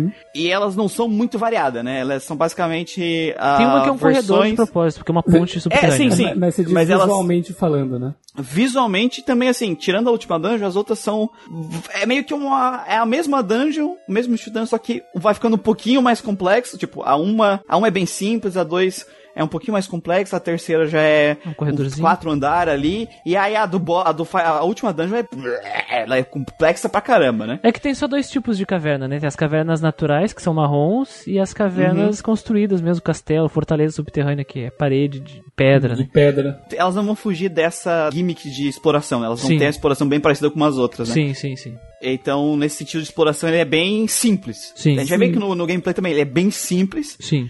Ela ela é funcional, mas pode dar uma enjoada um tempo ou outro, sabe? Assim, porque tu não vai fazer muita coisa diferente. Né? Sei lá, né? Eu tava com essa mentalidade de primeiro jogo, sabe? E pra esse primeiro jogo nessa época, pra mim, elas estavam bem feitinhas, sabe? Eu não tô dizendo que elas são rui, horríveis, sabe? Só que elas são. Sim, sim, sim. É isso aí. Eu achei que elas. Era isso que elas tinham que ser mesmo, sabe? Pois é, cara, eu, percebo que quando elas começam a enjoar, pelo menos pra mim, elas terminam, sabe? Sim. É, o jogo é curto, né? Sim, o jogo elas é terminam. curtinho, 10 horas. Então, eu, eu não tive muito essa, essa questão de enjoar eh, da dungeon, assim. Eu Só, acho que elas só a última cumprem... dungeon que é diferente, mas é que ela tem que ser, né? A última dungeon ela Porque tem é do- que geralmente é a fortaleza ser maior, do dragão, mais né? difícil. A última dungeon, ela é complexa Sim. pra caralho. Então, é, eu acho que eles, tipo, guardaram um- todo esse tudo isso pra última dungeon e deixaram as outras curtinhas, que era pra não, não enjoar mesmo. Isso, talvez. isso. E a- o legal da, da exploração, uma coisa que é legal dizer é que, um, a, os, usando o encounter separado por áreas, né? A, os inimigos, pra dar essa questão de tu saber pra onde tu tem que ir explorando. Mas uma coisa interessante do jogo é que a taxa de random encounter ela é diferente em lugares diferentes do mapa. Né? Nas florestas e nas montanhas que tu pode caminhar, Os a taxa é maior do que na parte plana. Na planície. Nas planícies, tanto que se estiver na floresta ou na montanha, é muito normal tu pegar, tipo, um random encounter atrás do outro. Seguido do outro, né? E nas planícies é bem menos incomum No isso. pântano é também tem a maior, se eu não me engano. Sim, então assim, nas áreas. Porque é o negócio da roleplay dentro da, do Random Encounter, né? Aqueles Random Encounters, eles estão representando aquela área. Tipo, na floresta tem um monte de bicho, sabe? É, na planície não tem quase nada, porque tu consegue enxergar. Tem essa visão, assim, meio que. Por mais que esteja simples, Isso, na floresta e montanha os monstros espreitam. Na planície tu tem uma visão ampla, né? é a, a forma de eles fazerem isso dá essa percepção, sabe? Quando eu queria grindar, eu ficava na floresta, né? Quando eu não queria pegar muito random encounter, quando eu percebi que tinha essa diferença, eu comecei a vai desviar, não pegar floresta, não pegar montanha. Porque tem várias formas, vezes, tu chegar no mesmo lugar, né? Com, por onde tu caminha. E muitas vezes tu pensa, putz, se eu for reto, eu vou chegar primeiro. Só que tem tanta floresta e tanta montanha ali que tu pega um random encounter atrás de random encounter. Se tu não prestar atenção e perceber isso, tu às vezes vai pegar muito mais random encounter, muito mais trabalho do que se tu tivesse da- andar no zigue-zague, sabe? Ah, eu, por exemplo, eu cagava pra essas coisas e eu dava um passo random encounter, outro passo random encounter, me fudia. Aí na floresta é muito random encounter. É interessante que os pântanos eles causam dano também, né? Eles são venenosos. E aí tu vai caminhando e vai piscando a tela pra representar o dano e tu vai se machucando. E eu não sei se algum jogo fez a ideia do veneno ir piscando a tela e causando dano, mas eu acho que de todos os jogos mais antigos que eu joguei, talvez tenha sido a fundação aqui também disso, né? É difícil, porque pra mim, eu acho que 86, eu não, eu não joguei acho que nenhum jogo dessa época. A gente tem, tem muita experiência dessa época, mas o que eu acho legal é que o do, do negócio dos pântanos dos- do negócio de dar dano é a questão que da armadura, né? do Isso. E tem como tu afetar isso usando armadura. Isso. né? Que a armadura do herói ela te protege desses, desses coisas, além de recuperar a tua MP que tu quando tu anda. Só que tu não é obrigado a ter ela, né? Vale muito a pena pegar ela, obviamente. Só que o jogo ele foi feito de uma forma que não linear, né? Que a gente falou falou, então tu não é obrigado a pegar armadura e tu tem como passar por essas áreas sem armadura, só que a armadura facilita pra caralho, né? A armadura mágica que tu compra também cura quando tu anda, mas não te protege do veneno. Te protege do dano diário. Não é só do pântano, né? Porque tem aquele piso que é rajado de azul e amarelo que te bate também. Que eu não sei o que, que é isso, mas que machuca bastante. E a dungeon final vai ter isso aí. E Se eu não me engano, não tem status, né? Não tem, por exemplo, envenenado aqui. Ou- Não. Não, não tem. Só tem sleep. Não. É, só tem Tem dormir. sleep só, é. O- o- os não os é status, status, né? eles aparecem no Dragon Quest 2, que eu já tô jogando, tem envenenado, tem o, so- tem o sob efeito de ilusões, tem essas coisas assim. Então ele- eles introduzem. O, o Dragon Quest tem um monte, né? Tem o cascando o bico lá, quando você encontra um cara de fantoche, ele faz, uma, ele faz um, um bagulho de fantoche e a gente começa a dar risada e perde o turno. Nossa, tem, tem, tem essas coisas malucas. Tem o dormir. Que é muito útil. Porra, inclusive. mano, tu toma isso aí, Eu usei, toma game eu over. essa usei o sleep pra caralho, velho. Pra caralho. Tenta o sono em ti, tu te fudeu, mano. Acaba o jogo, perdeu ali. Não, teve o Urubu que me, eu perdi por causa do sleep, velho. Eu tava com a vida cheia e eu não acordava e ele me matou. Rolagem de dado, cara. Tu tem que rapidamente meter um stop spell nele, né? Pra não correr esse Sim. risco. Por exemplo, um cavaleiro mágico lá do finalzinho é isso aí, cara. Stop spell. Cala a boca aí, não faça falar mais nada, sem magia e tapa na cara. E a área de Metal Slime, vocês acharam, né? Cara, eu achei só dois. Tem dois random encounters especiais nesse jogo, né? Que tu quer achar. Um deles eu achei extremamente útil e o outro eu achei hum, que não vale a pena. No caso do Golden. É, Golem. No Golem vale muito a pena. O Golem de Ouro. Eu, ah, esse eu matei um monte e juntei muito dinheiro. Eu também, eu fiquei ali. Até nas áreas mais pra frente do jogo, sabe? A quantidade de ouro que o Golem te dá é muito maior que a desses maior. bichos. E ele é Então- bem mais tranquilo de matar. Ele é muito tranquilo de matar depois, principalmente quando tá mais pra frente. Quando eu quis pegar a espada de fogo lá, é, Sim, naquela sim. área os bichos estavam me dando 120, só que eu tinha que bater neles 4, 5 vezes pra matar, e eles tinham chance de eu morrer e perder o meu grind, né? Hum, então eu voltei nossa. lá pra aquela área do jogo onde eu tava matando o Golem de Ouro já com hit 2 no máximo, sabe? Tu fica dando na floresta ali e grinda pra caramba, né? Nele ali. Sim. E o Metal Nossa, Slime, cara, eu achei um 5, só que, putz, normalmente ele foge. E a XP que ele dá nem é tão boa assim, sabe? Pra compensar a caçada dele. Achei que ele daria mais, assim, eu fiquei levemente decepcionado. Quando ele deu XP, eu falei, putz, é, é, é uma quantidade, tipo, maior que os outros, bem maior, mas pro trampo que ele é, eu achei que ele ia dar mais, sabe? Quando eu vi que era, tipo, é, sei lá, ele me dá mais ou menos 115, sabe? Eu falei, puta, mano, podia ser mais em Metal Slime. Puta trampo que foi te matar, seu maldito. Cara, eu só encontrei dois nessa. Quando eu joguei agora pela última vez e não matei nenhum, eles fugiram. Eu me recordo que a primeira vez que eu joguei eu ficava farmando Metal Slime. Eu olho o passado e penso, poxa, Christian do passado, tu tinha muito tempo livre, né, cara? Pra farmar Metal Slime tem que, sei lá, usar save state, velho, não é possível. É, cara, ele dá 115 de XP, se não me engano. Sim, sim. É muito pouco, porque os bichos na área ali mesmo, eles estão te dando, tipo, já uns 30 e poucos de XP. Então, é diferente do Golem, sabe? Golem tu tinha que enfrentar uns 5 inimigos pra dar a quantidade de ouro que ele dava naquela área do jogo. E ele não era tão difícil de achar. Várias vezes eu peguei dois, três Golems seguidos, sabe? Eles não batem muito. E ele é um bicho que tu, quando tu pegava ele, tu ganhava o benefício dele. Ele era comum, Ele não foge, né? Não era tão difícil de vencer e ele te dava o benefício. O Metal Slime é raríssimo de pegar na área. Eu peguei 5 durante o jogo, eu peguei XP só de 2. Resiste pra porra e foge. Eu não achei, eu não achei raríssimo, mas era raro você conseguir chegar até o final da luta. mas é, é aquela coisa de você dar sorte, né? Porque às vezes você, você se fode, mas às vezes aconteceu, não foi, não foi uma não, foi umas três, talvez até quatro. De eu conseguir tacar o hit inteiro nele, bater Aham. mais que um, sabe? Uma vez começou a luta assim, eu falei, puta, mano, eu já senti que não ia rolar e tal. Errei uma, errei duas, na terceira bati 65 nele. Eu falei, caralho, que isso? Arrebentei ele. Falei, ah, então dá pra bater mais que um, né? E... Mas é sorte, isso aí é bem sorte também. Eu gosto como o Yuji Horii, ele pensou na existência do Golem de Ouro, né? Ele pensou, poxa, alguém que teve azar, é, não, não gastou dinheiro nas armas que... Sabe aquele dinheiro inicial? Não comprou equipamento, se fudeu. Como é que ele vai se recuperar? Não, pera aí, eu vou dar um monstro aqui no jogo que vai ajudar ele a recuperar esse dinheiro ou juntar o dinheiro para os equipamentos mais avançados. E tá lá, e tá lá. Um monstro feito de barra de ouro. Feito de barra de ouro. Aliás, E, e nem, e nem é um monstro avançado, isso que é, É. legal, né? É um monstro bem intermediário. A, a assim. única van- desvantagem dele é que ele não dá XP, né? Praticamente. Ele dá 6 XP, 5, É, coisa é, assim. bem é. pouquinho, é. Aliás, falando em encontros, tem dois encontros scriptados aí, que, ou seja, encontros que tu vai encontrar obrigatoriamente pra poder passar, tirando o Lorde Dragão, que é o dragão verde da princesa e um golem que defende uma cidade. Eu lembrei disso agora, né? Isso. Mas não lembro se esse golem Sim. era de ouro ou não. Acho que era um golem Não, normal. não, ele é vermelhão. É, não, ele, não- ele não é de ouro. Eu consegui enfrentar tranquilo esses dois, assim, sabe? O dragão morri pela primeira vez, mas o golem eu de uma boa. Porque o golem não é um monstro muito forte, né? Se você tocar a flauta, é de boa. Ah, eu não peguei a flauta. Eu não peguei a flauta. Eu Não? bati nele. Eu, eu, Eu bati ele. nele também. Eu matei derrotei Ô, ele. louco. Mano, pra mim, eu- uma das primeiras informações é se você tocar a flauta, o golem vai dormir. Sim. Aí eu peguei a flauta. Ah, aí eu- chegou na hora eu só. Eu lutei com o ele golem. dormiu, Eu cheguei lá ele. e dei uns cacete nele e ele morreu. velho. Eu, é, bati nele. Isso é interessante porque tu falou que o Golem não é difícil, né? Então isso é, isso é uma parte interessante. É uma forma do Yuji Horii falar assim: não, peraí, tu não vai te fuder tanto. O jogo ele, ele exige, mas tá aqui, peraí, pega esse golemzinho, essas de barrinha de ouro aqui que vale mais do que dinheiro, né? Eu gosto disso. que eu falei com o NPC que ele falou isso aí, e depois ele falou: Ah, se você for em tal lugar e cavar lá, você vai achar um item. Aí eu fui, e era isso. Eu esqueci da falta, eu não peguei a falta também. Mas eu porque é, é porque o jogo, tipo, ele te dá várias informações. E aí, se tu não manter um, um memo ali, Eu- meu, anotando, tu vai esquecer alguma coisa, cara. Eu anotei coisas. eu É, anotei tu vai coisas. esquecer, então eu nem lembrei disso aí. E aí quando eu cheguei no Golem, eu lembrei, putz, é verdade, tinha, tinha um Golem aqui, né? Que falaram que tem uma cidade com Golem e tal. Aí eu, tá, vou descer o cacete nele, aí eu venci ele. Eu grindei um pouquinho mais no Golem de Ouro, então eu tinha a, a Magic Armor, por exemplo. Então, Não, pra mim eu- foi muito eu- mais eu tranquilo. Não tava, eu não tava forte o suficiente pra vencer ele Eu venci ele. quando eu cheguei nele. Não foi assim, nossa, foi super fácil. Porque eu já tinha visto ele lá, eu entrei, tipo, na cidade uma vez, aí tinha o Golem. Aí eu, só que eu tinha pouco MP. Aí eu saí, dei return, aí eu voltei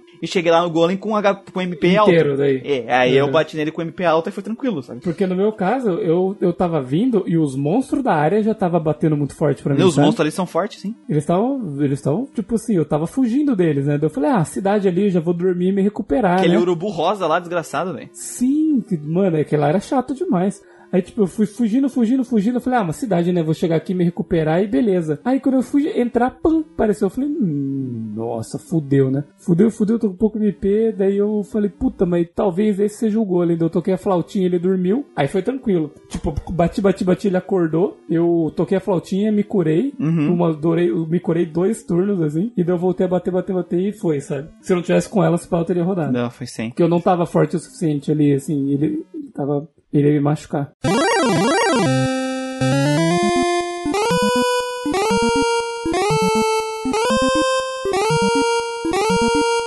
Assim, eu acho que a questão que a gente tem que falar do jogo é que, assim, é realidade, gente. Tu vai ter que grindar pra caralho. É. Não tem como fugir. Eu até coloquei aqui no grind, em sistema de progressão, sim. Sim. Cara, Sim. assim, o sistema de progressão é bem simples. Tu ganha batalha, ganha XP, ganha dinheiro. Bom, quando chegando no nível XP, tu ganha level, ganha uns status e é isso aí.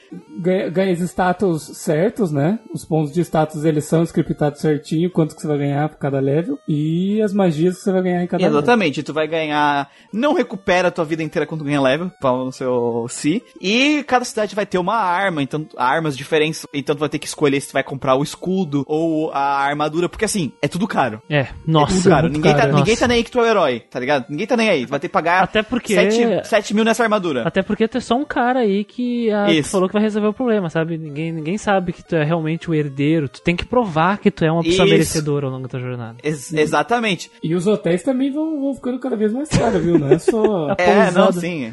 É porque, é porque depois, depois tá na praia, entendeu, Gustavo? Aí o hotel é mais caro na praia. é, exatamente. Você tá indo pra cidade O turista. cara, né? o cara Isso. tá na montanha, cara. É o ar da montanha, tá, é turismo. Assim, tranquilo, a parte do jogo que mais vai afastar qualquer pessoa É o grind. é o grind. É o grind. Porque assim, ele é metade do jogo, assim, de Sim. tempo. A questão de duração Sim, de sim. tempo desse jogo, a maior parte do tempo desse jogo, pelo menos metade desse jogo, vai ser girando na floresta pegando random encounter. E aí, pode ser pro grind de level ou pro farm. Farming. De gold, né? Que se tu va- vacilar, se tu viajar na batatita, Perde metade da grana. tu perde metade do teu dinheiro.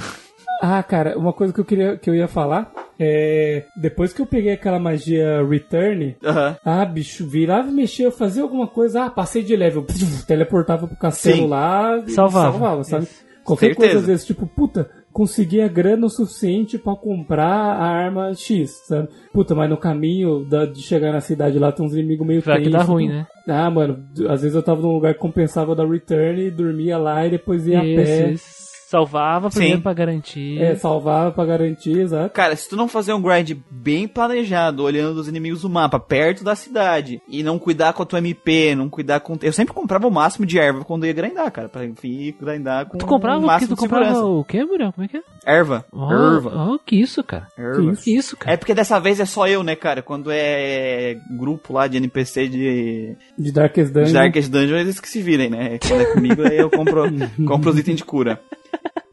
Que arrombada, né, velho? Maldito. Eu achei um pouco demais. É, essa sensação de progressão, ela é legal. De tu entra no mapa, ó, que eu não tô pronto. Só que, cara, essa sensação de, tipo, eu não estou pronto, acontece com muita frequência. E é bastante tempo pra te pegar um ou dois níveis pra te conseguir passar. Várias situações eu estava com as armas mais potentes daquelas cidades. Inclusive, eu comprei a, a Magic Armor, né? E não era o suficiente. Eu ainda tinha que grindar mais um ou dois níveis pra me aguentar o tranco de passar pra aquele lugar. Aí eu entrei na cidadezinha que tava, a, que é onde tu acha a armor do, do coisa.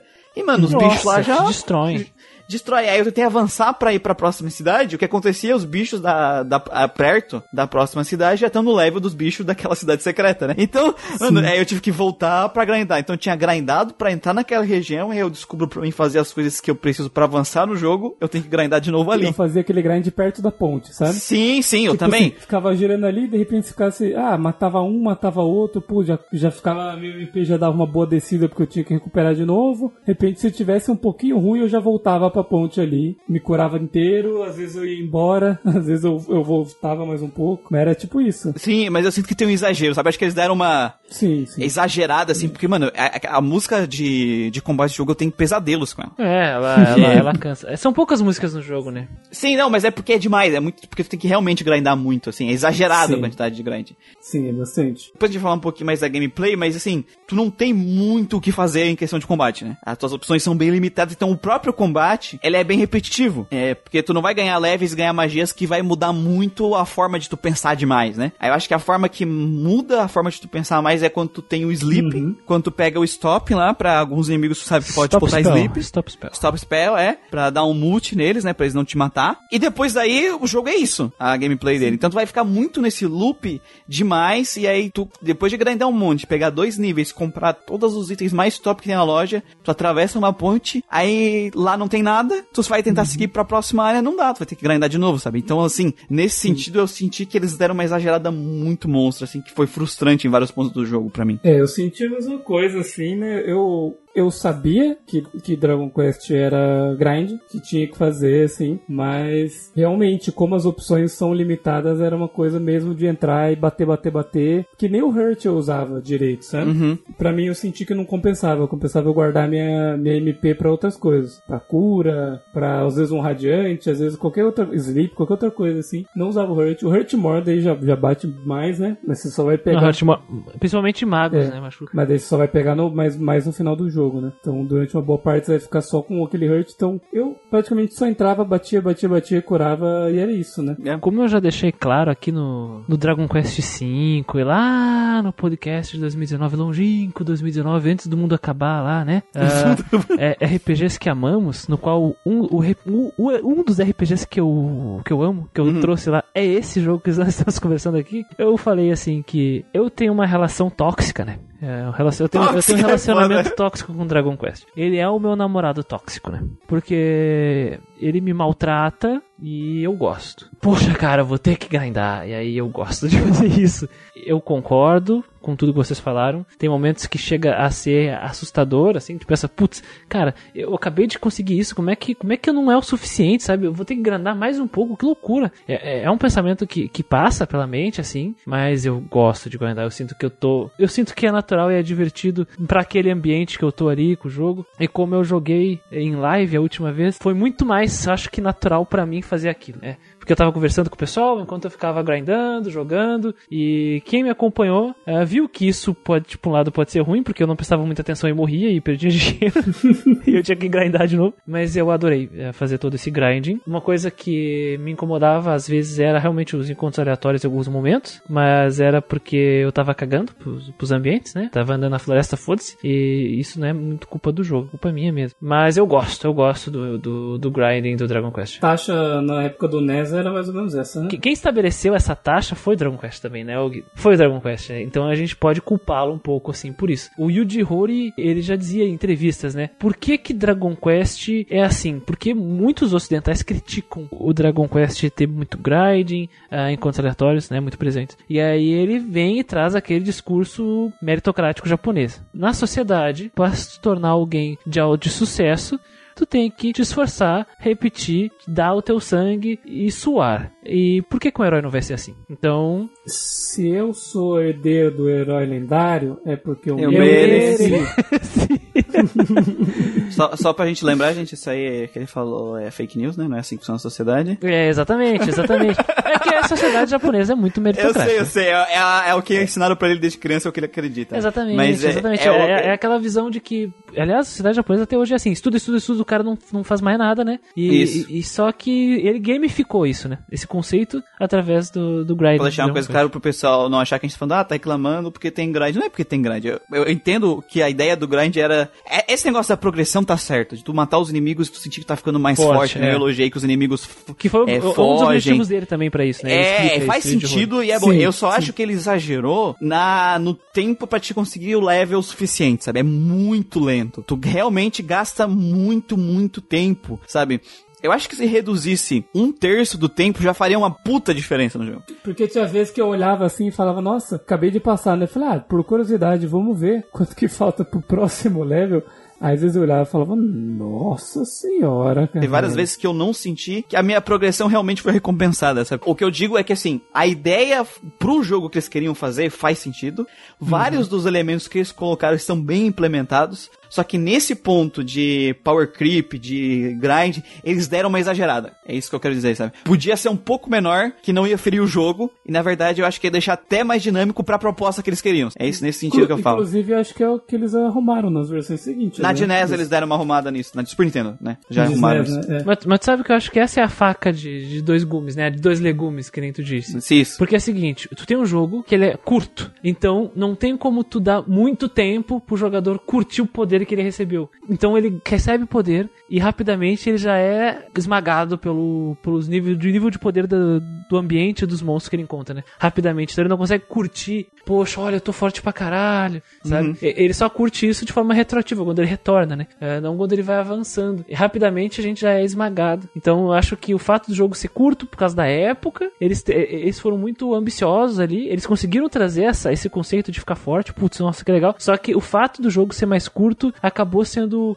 um demérito dentro desse, desse conceito, mas graças a avanços tecnológicos eles rebalancearam isso, né? Isso. Em republicações do jogo aí. É, é que até a própria simplicidade, que é um dos pontos fortes dele, de fazer qualquer pessoa poder eh, ter essa experiência de RPG, acaba sendo um ponto negativo nessa parte, porque, como a gente falou ali, o combate é mega simples. Sim. Então, quando tu vai avançando tendo que grindar, a tua forma de grindar, a tua forma de lidar com aqueles inimigos não muda muito. Sim. É, então é uma repetição que acaba ficando chata, porque se tu fosse numa próxima área e os inimigos fossem muito diferentes, a forma que tu tem que pensar pra derrotar eles fosse muito diferente da área anterior, tu também não sentiria tanto essa- esse cansaço de ter que ficar grindando a cada área, sabe? Mas como é sempre a mesma coisa também, pega um pouco Porque- no pé do jogo. Eu acho que esse é o as calo, ma- esse é o calo do Dragon Quest 1, tá ligado? Eu acho que esse é o calo dele. Sim. Porque as magias, por exemplo, que você ganha, é, muitas delas são de exploração, né? De tipo, ah, agora eu tenho uma luz, agora eu tenho um teleporte pro castelo. Agora São eu tenho massa, um são jeito, massa. Saia da um- um dungeon, jeito- né? Um jeito de sair da dungeon, é, tipo coisas assim. E não, por exemplo, ah, agora eu tenho uma magia nova pra atacar o inimigo, sabe? São poucas magias que, que atacam, né? Digamos assim. Então você vai meio que basicamente entrar e bater, bater, bater, bater, andar e bater, bater, bater, e, e é isso, né? Eu acho curioso que quando a gente vai reclamando dessas coisas, eu que tô jogando Dragon Quest 2, eu percebo que eles sab- sabiam disso. E eles já foram lá e, por exemplo, colocaram mais personagens pra aumentar a diversidade. Tu tem um personagem Sim. mago que tem bola de fogo, magia que não existia no 1, né? Dragon Quest 1. É, mas estão lá as magias do Dragon Quest 1 também. Eu gosto quando ocorre isso numa franquia. Eu fico muito feliz que Dragon Quest. É, mais que as pessoas digam, ai, nunca mudou. É a mesma coisa. Não, não é a mesma coisa. Ela só melhora. Os caras eles aprendem e eles vão am- ampliando os seus horizontes, né? Só ver a evolução do Dragon Quest 1 pro 2. E a gente já jogou o 5 aqui, sabe, Muriel? E, e o Guido vai jogar o 5 logo logo, né? No futuro. Vou jogar. É bem diferente do que, o que eles mostram de possibilidades, né? Do que tem aqui. E então isso me deixa feliz. Mas eu concordo também. Eu acho que A parte boa é que existem versões mais atualizadas, que eles deram uma mudada. Que, aliás, pretendo jogar a versão do Switch, mesmo que tenha um boneco cabeçudo feio lá, pra poder ter a noção da dificuldade, cara. Como é que ficou o balanceamento, né? Porque eu acabei de jogar o de NES e eu fiquei curioso. Eu acredito que assim, a menos que tu queira realmente jogar esse jogo aqui, né, com essa visão histórica dele, né? Que a gente teve, né? É, essa percepção de ver onde tudo começou e tal. Tu quer dizer, não, eu quero jogar um Dragon Quest 1 mais por pura diversão mesmo. A versão de NES não é a mais recomendada, né? Eu acho que ela é muito. Eu não acho ela um jogo ruim, só que ele tem essa, esse calo que nas versões seguintes eles já deram uma rebalanceada. Oficialmente a gente encontra aí o Android e iOS do Switch, né? Mas tem a versão de Super Famicom e do Game Boy Color que já foram traduzidas pro inglês, que dá pra achar.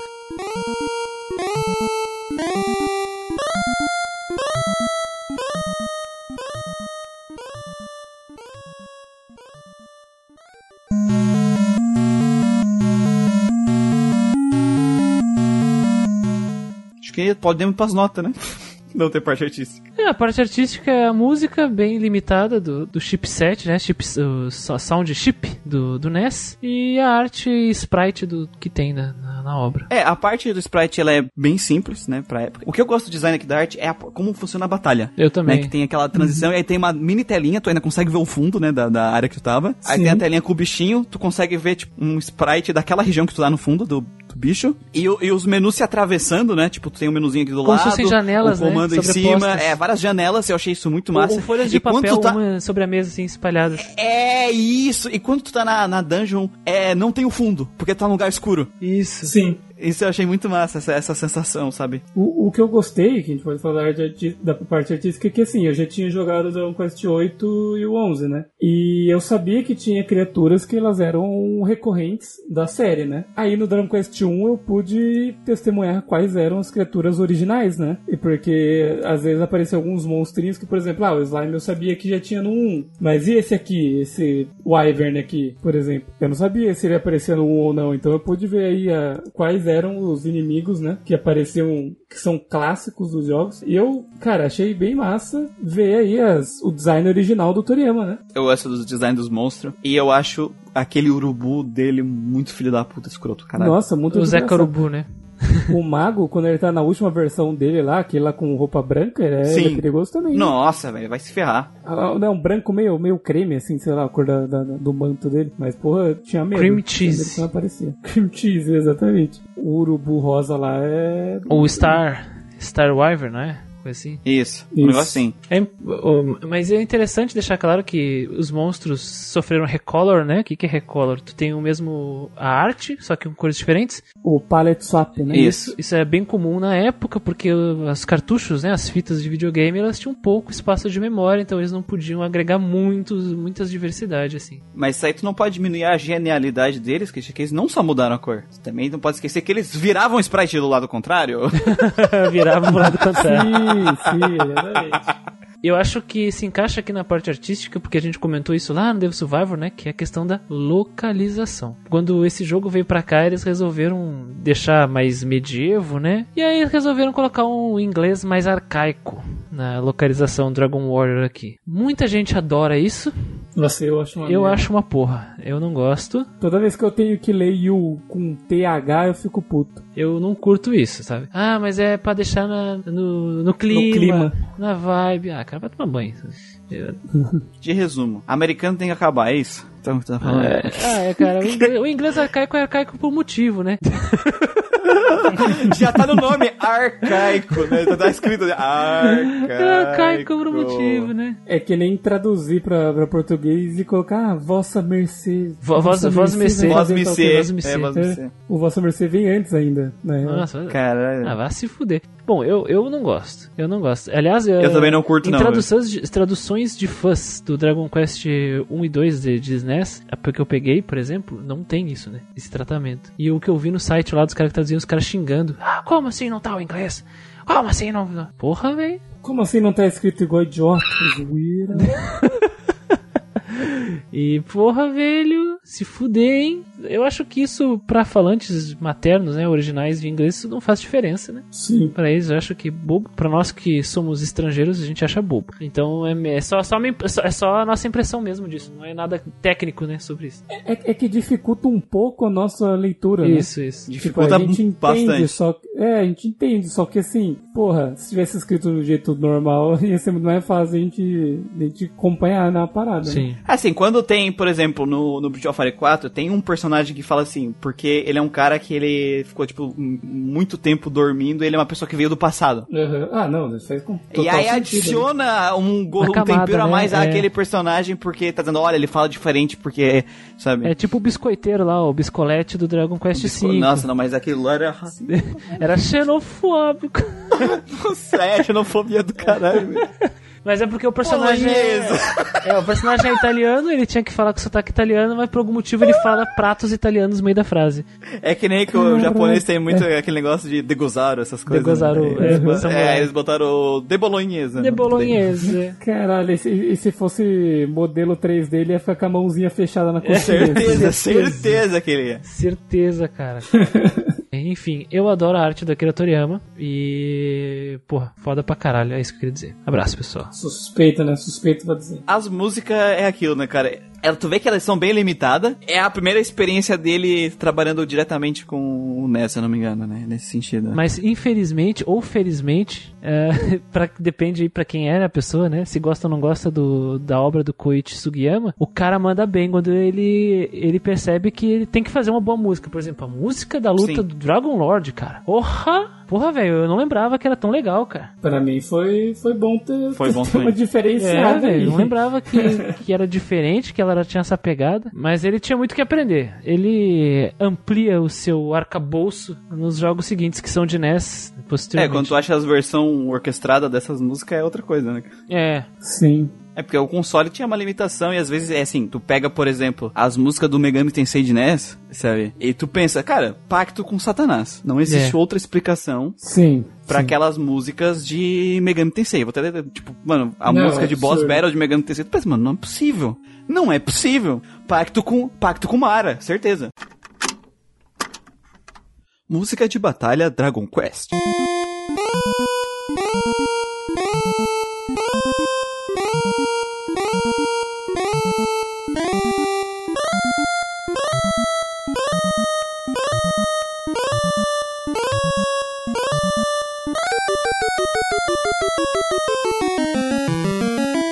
Música de batalha Megami Tensei.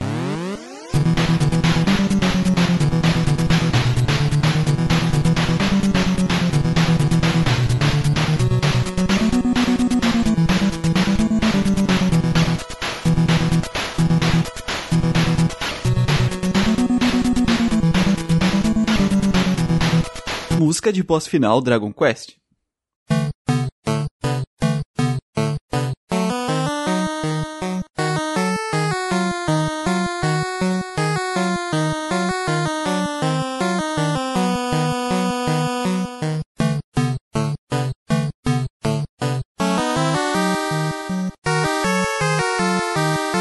Música de boss final Megami Tensei.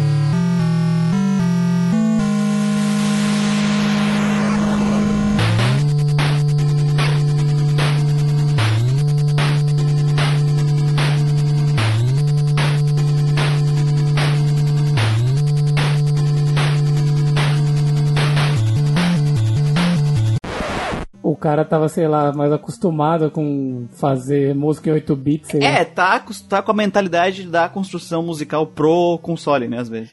Tá com, tem experiência trabalhando com aquilo, é a pessoa que é, or- que trabalha diretamente com orquestra, ele sabe como compor uma boa música, porque o cara sabe mesmo, não tem, a gente não tem dúvida quanto a isso. Só que na hora de transmitir isso pra um sistema muito mais limitado de bip, não deu. Sim. Não deu, É. não conseguiu, ele não conseguiu transmitir 100% do potencial dele pra aquela mídia, naquela primeira, primeiro jogo, no caso, né? Não, mas é que nem no Mega Man, cara. No Mega Man também, no NES, os caras destruindo, velho. É, verdade. Mas o, o Koichi Sugiyama, por exemplo, ele, ele fez versões sinfônicas de todos os jogos, né? Dragon Quest. Sim, E sim. através daquela série Symphonic Switch Dragon Quest. E aí ele lançou o dra- do Dragon Quest 1. E eu mandei o link aqui pra vocês. eh, pode até colocar também no post do podcast depois, ô Muriel. Uhum. E- ou colocar no fundo aí, né? Na edição. Versão sinfônica da música de combate.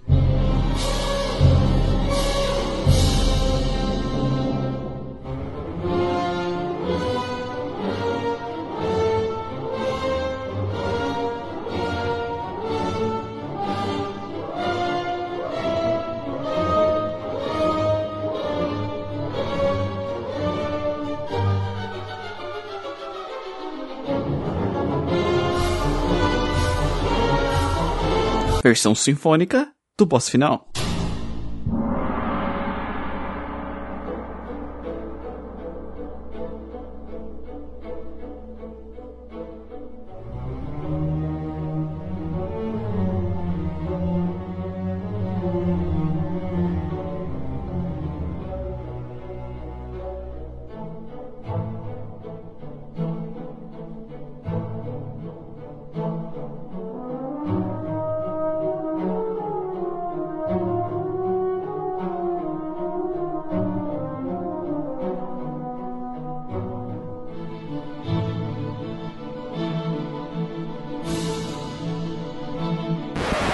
Aliás, é importante deixar claro que você- nenhum de vocês, ocidentais, são merecedores de escutar essa música. Sim, de acordo com o Koichi de acordo com o velhinho dos velhinho dos militares. militares. Ah, na época dos militares era bom. tá, vovô, tá, senta lá, vovô. Come essa bat- a salada de batata aqui, vovô. Pronto. pé. O Japão Imperial que era bom. É, pô. É nessas mesmo. Música boa, porém limitada, e ele não conseguiu alcançar o máximo, mas eu gosto da, da arte do jogo, cara. Eu gosto Não, do. do... a, música, a música é boa também, a música não é ruim, Não é é só porque Sim, realmente tem músicas que- melhores no é que sistema, é né? Que no, é que no NES os caras destroem muito. Mano, escuta a OST do Surfista Prateado de NES. Lembra? Nossa, era, era a abertura do, do nosso É. podcast falecido Geek Quest, né? Eu boto aqui. Eu, eu- aqui, ó, pronto. Eu vou colocar aqui pro Guido escutar.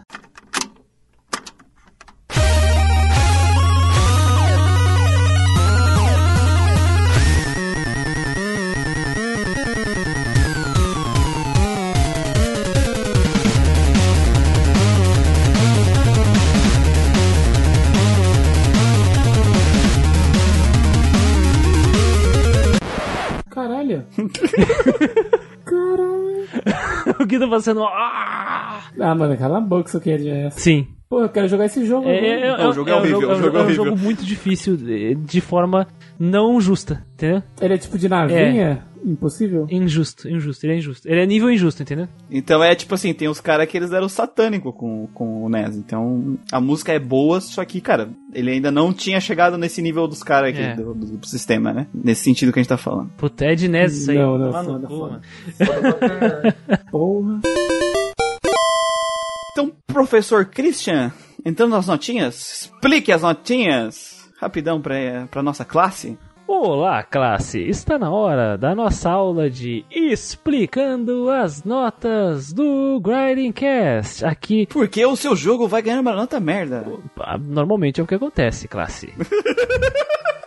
Aqui no Grindcast nós avaliamos de forma qualitativa, não quantitativa. O que significa? Não usamos os malditos números dos sites de reviews que vocês são viciados. Nós usamos letras. Avaliamos três quesitos dos jogos: o enredo e seus personagens, a jogabilidade e seus elementos, e a parte artística. E aí então estabelecemos os conceitos, sendo que os melhores conceitos eh, estão na nota especial S, e aí do S tem o A, que é muito bom, o B que é bom, o C que é mediano, o D que é ruim e o E que é só terrível. A partir daí, nós estabelecemos uma média dos três quesitos e damos a nota final.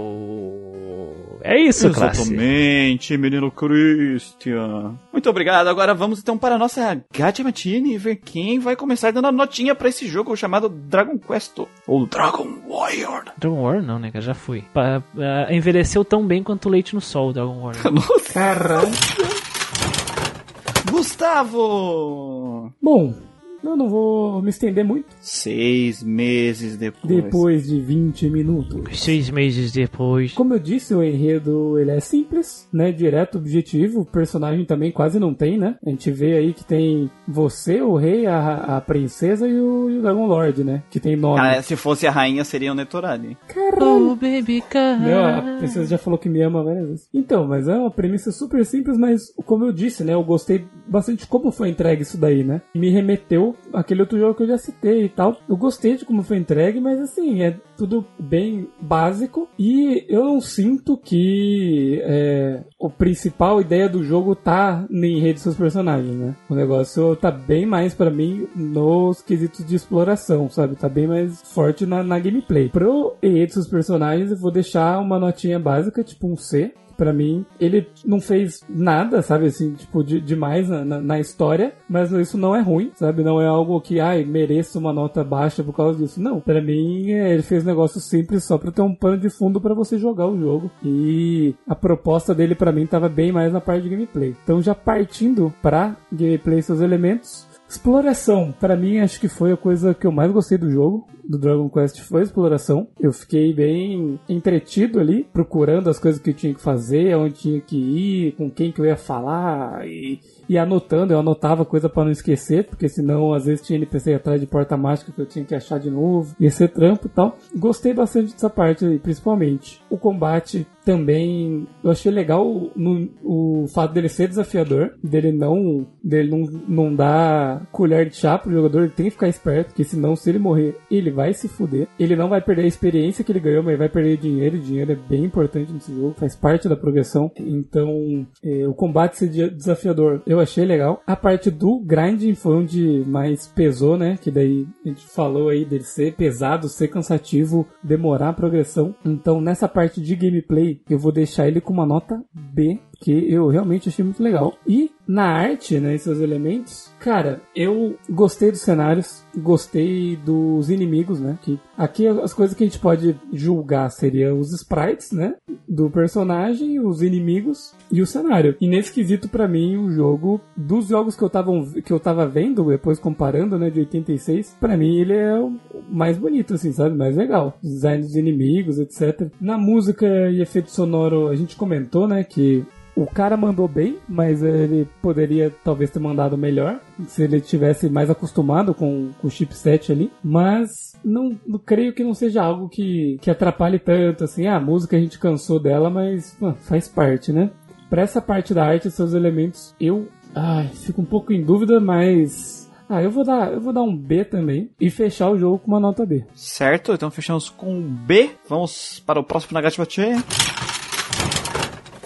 Menino Christian! Yay! Sobre Dragon Quest, eu já falei bastante sobre ele no podcast RPGs que amamos, aliás, eu aconselho que vocês escutem aqui do Cast, né? Agora uma visão um pouco mais técnica. Eu gosto como o Dragon Quest 1, ele foi a pedra fundamental em tudo aquilo que me faz amar o JRPG. Então é por isso que eu gosto muito dele. Tudo que eu gosto no JRPG veio daqui, ou pelo menos ganhou a forma aqui, porque aquilo foi apresentado anteriormente de uma forma meio etérea, complicada de se descrever e ele cristalizou e mostrou, não, é assim, e a partir daqui, pronto, tudo veio. Então eu gosto muito disso. Eu gosto também muito como a narrativa em si, ela é uma narrativa linear, onde se conta uma história, ah, a história é assim, mas sim como se joga. A narrativa é transcrita através da gameplay e o fato dela ser transmitida e vivenciada pelo jogador me deixa muito feliz e dificilmente eu encontrei até hoje, eu estou prestes a encontrar, porque eu estou no Guardian Cash e aqui a gente tem que explorar novas experiências, como um jogo mesclou de forma tão formidável a jogatina com o mundo e aquela história que ele está te propondo. Então, eu gosto muito da arte do Akira Toriyama, eu gosto muito disso tudo que eu expliquei, eu concordo com as, questão, as questões do grinding e os problemas que nós temos no combate, eu acabo dando uma nota B pro combate, eu dou uma nota A pra arte, apesar da música ser limitada, porque é um jogo de 86, existem poucas trilhas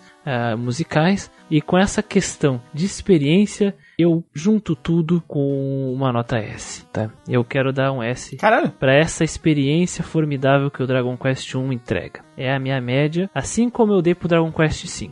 E eu vou dar pro 1 também. Porque eu acho muito, muito, muito difícil, muito difícil um jogo entregar a experiência impossível de se destrinchar de narrativa, gameplay e experiência, sabe? É muito complicado, muito complicado mesmo. Às vezes é muito fácil tu chegar, pega o jogo e separar. Não, aqui é, aqui é a narrativa, aqui é o jogo, a, a parte que se joga e aqui é a música. Não, aqui é tudo meio, meio misturado, meio amalgamado e por isso que eu gosto do... Eu, eu, eu daria a nota A, mas essa experiência experiência inicial, que é o pontapé de tudo aquilo que eu amo no mundo do JRPG. Eu dou a nota S de espetacular. Certo, então.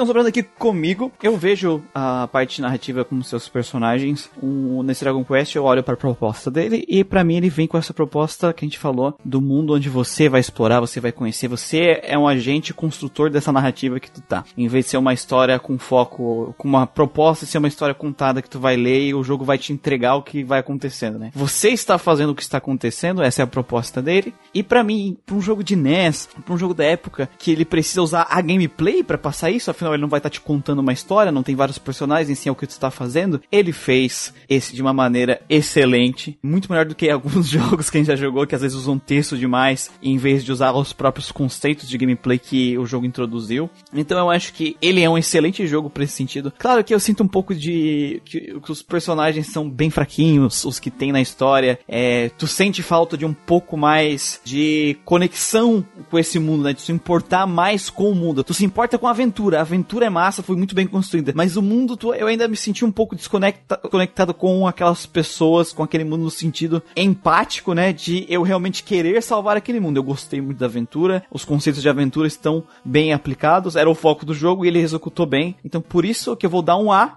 pra parte da proposta, porque ele executou ela de forma excepcional pra época. Só que ele não conseguiu ir além disso. E para mim esse além seria eu me importar também com esse mundo e com esses personagens de uma forma muito mais profunda, né? Foi uma excelente experiência nesse sentido. A parte de gameplay, cara, ela funciona, só que eu acho que já falei, exploração de dungeon, ela é meio repetitiva, a exploração do mapa tem esse negócio de não ser linear que é massa, mas o combate, o grind é muito, muito repetitivo e a gameplay não avançar, né? Tu tá, tá sempre fazendo exatamente a mesma coisa durante o jogo inteiro. Para mim faz ter uma queda de experiência muito triste comparado com o que a gameplay faz pra narrativa. A que a gameplay faz pra gameplay, ela é bem mediana, assim. A gameplay, ela funciona muito bem nesse sentido de elevar a narrativa pra diante, mas na questão do combate, da exploração, ela é bem simples e bem repetitiva. Então, para mim, a gameplay em si desse jogo, ela é mediana. Ela é ok, ela funciona, ela cumpre bem o papel no quesito narrativo dela, o que é excelente, o que toda gameplay tem que fazer, mas no sentido de gameplay em si, da, da questão do combate, da exploração, ela é ok. Eu não achei ela ruim, mas não achei ela nada assim muito foda. Então eu dou um B, um B não, um C pra parte de gameplay. E pra parte artística, o jogo também, ele é muito bem executado. As músicas são muito boas. A parte artística, o Akira Toriyama, a questão ali do, dos monstros eu gosto bastante. A parte de como funciona o combate, né? Como eles mostraram é, a divisão das várias folhas, dos vários layers, um em cima do outro. Eu gostei bastante. Então a música não é o top de música que a gente vai ter aqui no, no sistema, mas funciona bem, tá bem executado ali pro jogo. Então a média pra parte artística para mim vai ser um B. Então eu vou ter um A, um C e um B. Eu vou dar um peso maior ali pra questão da aventura que ele queria passar, que é a parte de narrativa de seus personagens, a aventura desse mundo. E para mim, cara, Dragon Quest acaba saindo um jogo bom, um bom jogo, uma nota B. Então tivemos dois B e um S. Isso. Eu sempre, eu sempre vou puxar Dragon Quest pro S, cara. Eu fiz isso pro Dragon Você Quest vai puxar 5. Dragon Quest pro... Eu fiz isso com o Dragon Quest 1. Vou fazer com os outros. Tchau, pessoal. Beijo. Mas é difícil ser. Eu, eu, pelo menos, assim, quando eu tava pensando, eu achei difícil julgar um jogo de, dessa época, sabe? Porque para mim, eu joguei. Eu, não, eu joguei quase nada dessa época, sabe? Então, parar pra pensar Sim. e analisar e julgar, e, e com a experiência que eu, dos jogos que eu tenho, mas sempre voltando e pensando que, porra, ele é de uma época bem diferente, é, é difícil, né, cara? É difícil. Sim, sim, sim. Mas depois, a- na, na hora que a gente chegar no- na revisão histórica dos 5 anos, a gente vai poder É, mas, voltar aqui é, qualquer mas vez. até lá a gente vai ter que ter, ter tido que jogar, sei lá, a última, essas porra, né? Wizardry. Wizardry, é.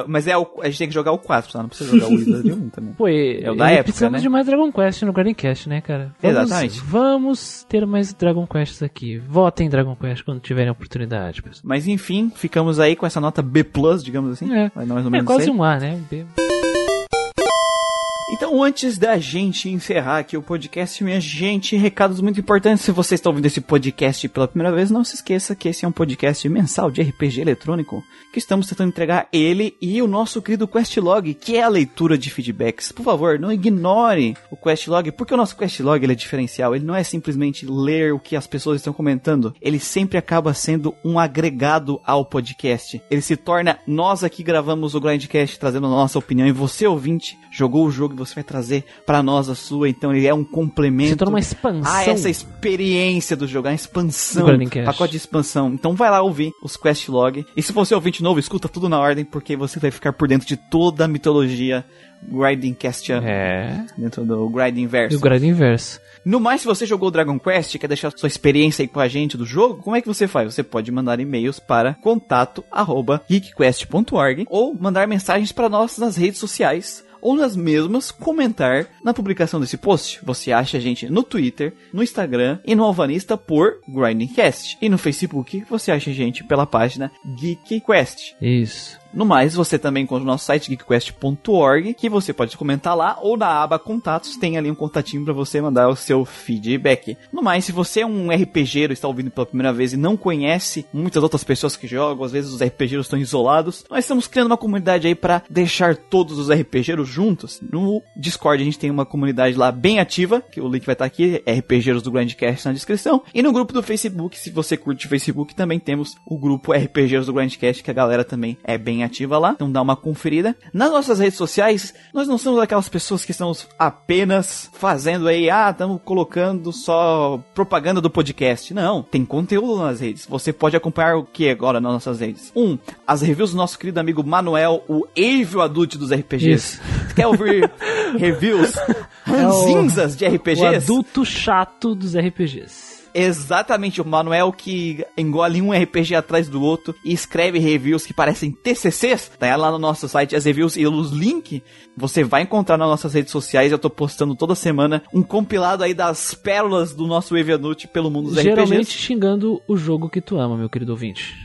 Geralmente, mas nem sempre. No mais, também estamos postando lá. A gente faz lives na Twitch. Isso. Olha só. E na Twitch de segunda a sexta tem live. Muitos podcasts nós gravamos no domingo também. Então, se você acompanhar nossas redes, vai ver todas quais são as lives que a gente vai estar fazendo. O horário vai estar toda, vai estar lá toda semana pra você acompanhar. Na Twitch nós jogamos só RPG eletrônico, meus queridos. Então tu quer ter um Isso. contato melhor conosco, meu querido ouvinte? Venha falar conosco. Esse é um podcast Dragon Quest. Eu, Cris, na quarta-feira estou jogando só Dragon Quest. Então dá uma olhada lá. Joguei o Dragon Quest 1 em live, estou jogando atualmente, agora que é em maio, Dragon Quest 2. Pretendo jogar todos os jogos em live. Então a quarta quest toda quarta-feira lá, tá? Fica de olho. Propaganda do Dragon Quest aí. Nas terças, o Gustavo está jogando os Souls-like dele, o jogo de rodar no chão. Isso, Né, jogando aí Gustavo? uns jogo de.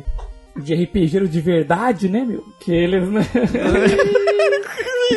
Zoeira, Atualmente estou jogando Nioh. O próximo jogo, se ele será um Souls-like ou não, só o tempo dirá. Provavelmente sim. Mas todo jogo que tu jogar vai ser Souls-like. É nossa nova é regra. Tetris vai virar seus likes se tu começar a jogar Tetris. Eu estou jogando Kingdom Hearts, a série Kingdom Hearts no momento estou no 2 e vou jogar segundas e sextas-feiras por enquanto pra dar uma folguinha pro menino Christian. E além disso, a gente tá postando um conteúdo que a galera tá curtindo pra caramba lá nas nossas redes sociais, que é o Almanac RPG. O que que é o Almanac RPG? Nós separamos por consoles e todas as terças e sextas estão postando dois joguinhos de cada console em ordem alfabética, então vai ser um grande compilado de todos os RPGs e ali tem uma leve, uma pequena descrição da sinopse do jogo, com umas imagens que estão bem legais. Há uma descrição da gameplay, aí vai, vai saber se o jogo é de turno, se o jogo é de ação, quanto tempo que é pra terminar, vai ter, tem imagem do jogo. Então estamos fazendo um trabalho impresso, só que online, É, se você sente saudade da época das revistas, o Almanac Das revistas, da RPGero nostalgia! vai trazer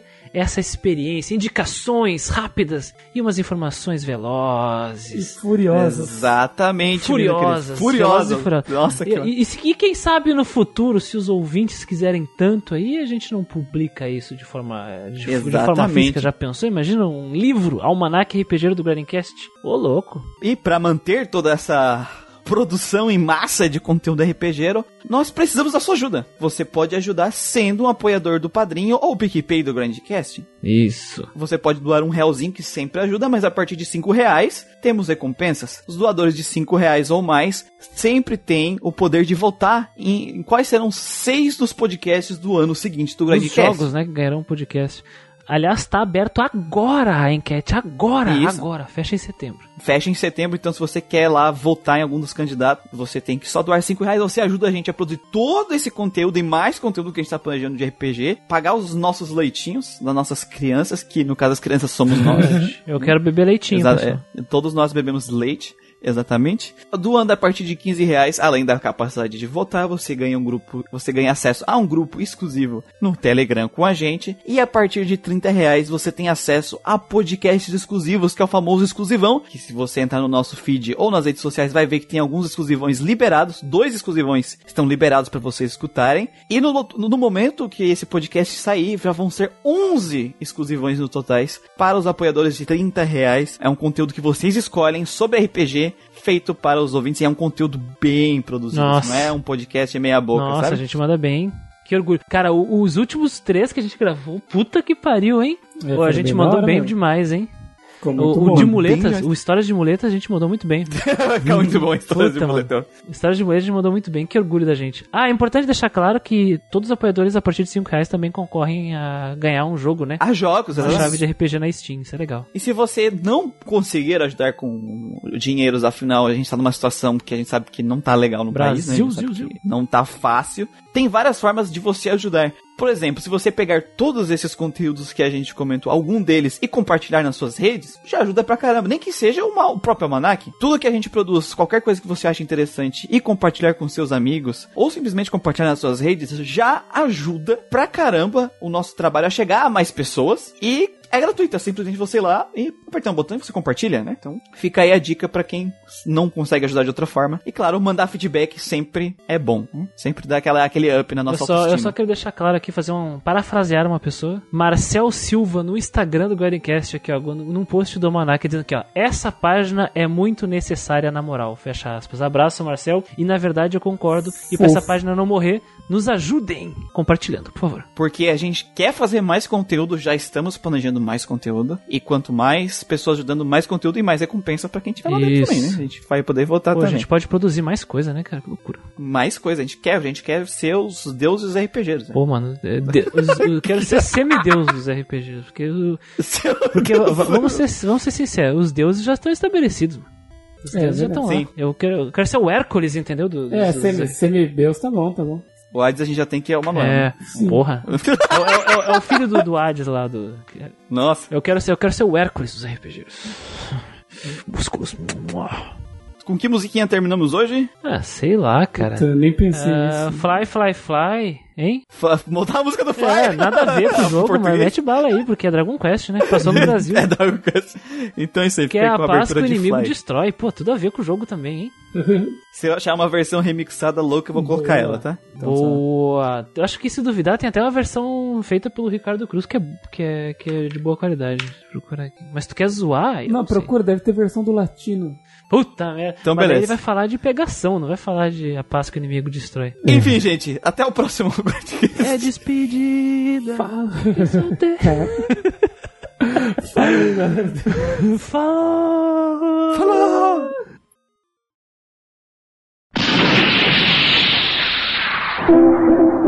Las aventuras de Fly.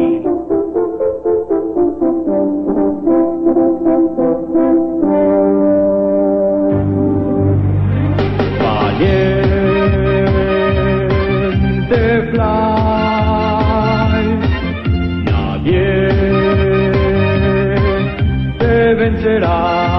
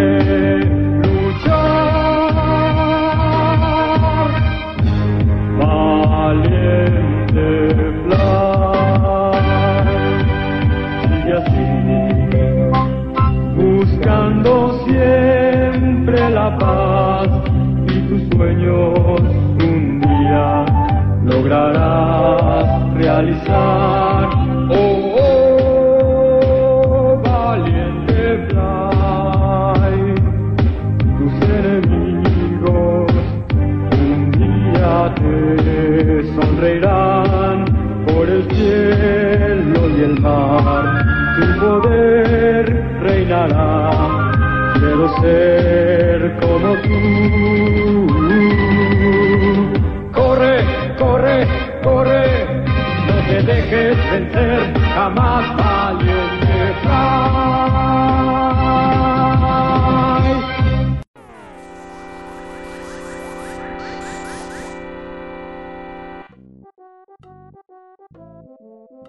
Pa, pa, para, pa, pa. Hum, hum, hum, ah, não, essa aí não. essa aí não, aguento mais. Eu não aguentava mais também. Nossa, tem uma hora que tava sofrendo, assim. Sofrendo mesmo. Mas eu achava que a taxa de encontro ia ser um pouco pior. Um pouquinho É, pior que eu mas ainda é. Mas ainda, a- às vezes eu dava um passo entrava em um, um passo entrava outro, eu ficava meio puto mesmo. O que, que tá acontecendo? Tão, tão A gente fritando tá já? se divertindo com a música. Né, Se divertindo. A música de batalha que gravou na aula. Nossa, eu falei Will, Will, Will. Hum, É, agradecer o maldito Sugiyama, né, cara? O tiozinho do- dos, militares. militares. E o 12 aí vai sair, né? Esse Souls Like aí. É, ele vai, só que ele vai ser personagem americano, né? Nossa, Ele Caralho. vai falar. Ele vai chamar Jack Dragon Lord. Não, não, Lord. não, não, não, não, não, não, não, não, não, não, não, não zoa, não zoa. Cara, isso é. Passou, ó, passou um anjo do lado, disse amém, ó, bate na madeira. Bate na Jake madeira. Dragon Lord. Jack Dragon Lord, não brinca, não Ele vai brinca. virar action drop porn. Nossa Vira Diablo like, não brinca. Porque o Dragon War, na verdade, é o, o chefão, né? Se for pensar. É que eles tiveram É. que inventar um nome aí porque, né, licença. E a Sim, capa do sim. jogo, né, cara? A capa do jogo ocidental nada a ver, mano. Parece, parece livro aleatório de RPG que tu acha num sebo, assim. Sim, sim. A, a, ca- capa do Toriyama é muito nova. Eles né? sempre querem botar capa pro ocidental lixo, né? Então, É, Catuaba, né? a, a capa de Catuaba, só que ela é, mesmo assim, ela é meio esquisita, né? essa, ver- entre, a- tá entre as capas de Catawba, essa é a mais fraca. É verdade. É, deixa eu ver de novo aqui só pra lembrar. Porque eu lembro que tinha um dragão meio torto. Ah, é, é o olho dele que me incomoda. Tá na, assim. tá na pauta, tá na pauta na mesa. É, parece um olho de alien, né? De alienígena. Um dragão alienígena. É, e, e o do Toriyama é gordinho, né? Aí acho que é por isso que eles queriam substituir. É o dragão Chubby. Só que ele não é um, um- aquele dragão não intimidador do Toriyama, né? Porque ele tem aquele dragão de boinha dele. Mas que ele colocou, né? O dragão com cara de É que, mal. é que parece o Gohan de, de armadura, né? O Gohan criança, então. É, parece. Mas o Gohan criança aparece no 3 pra caralho daí. É, verdade. Mas bom, vamos lá, né? Mete bala.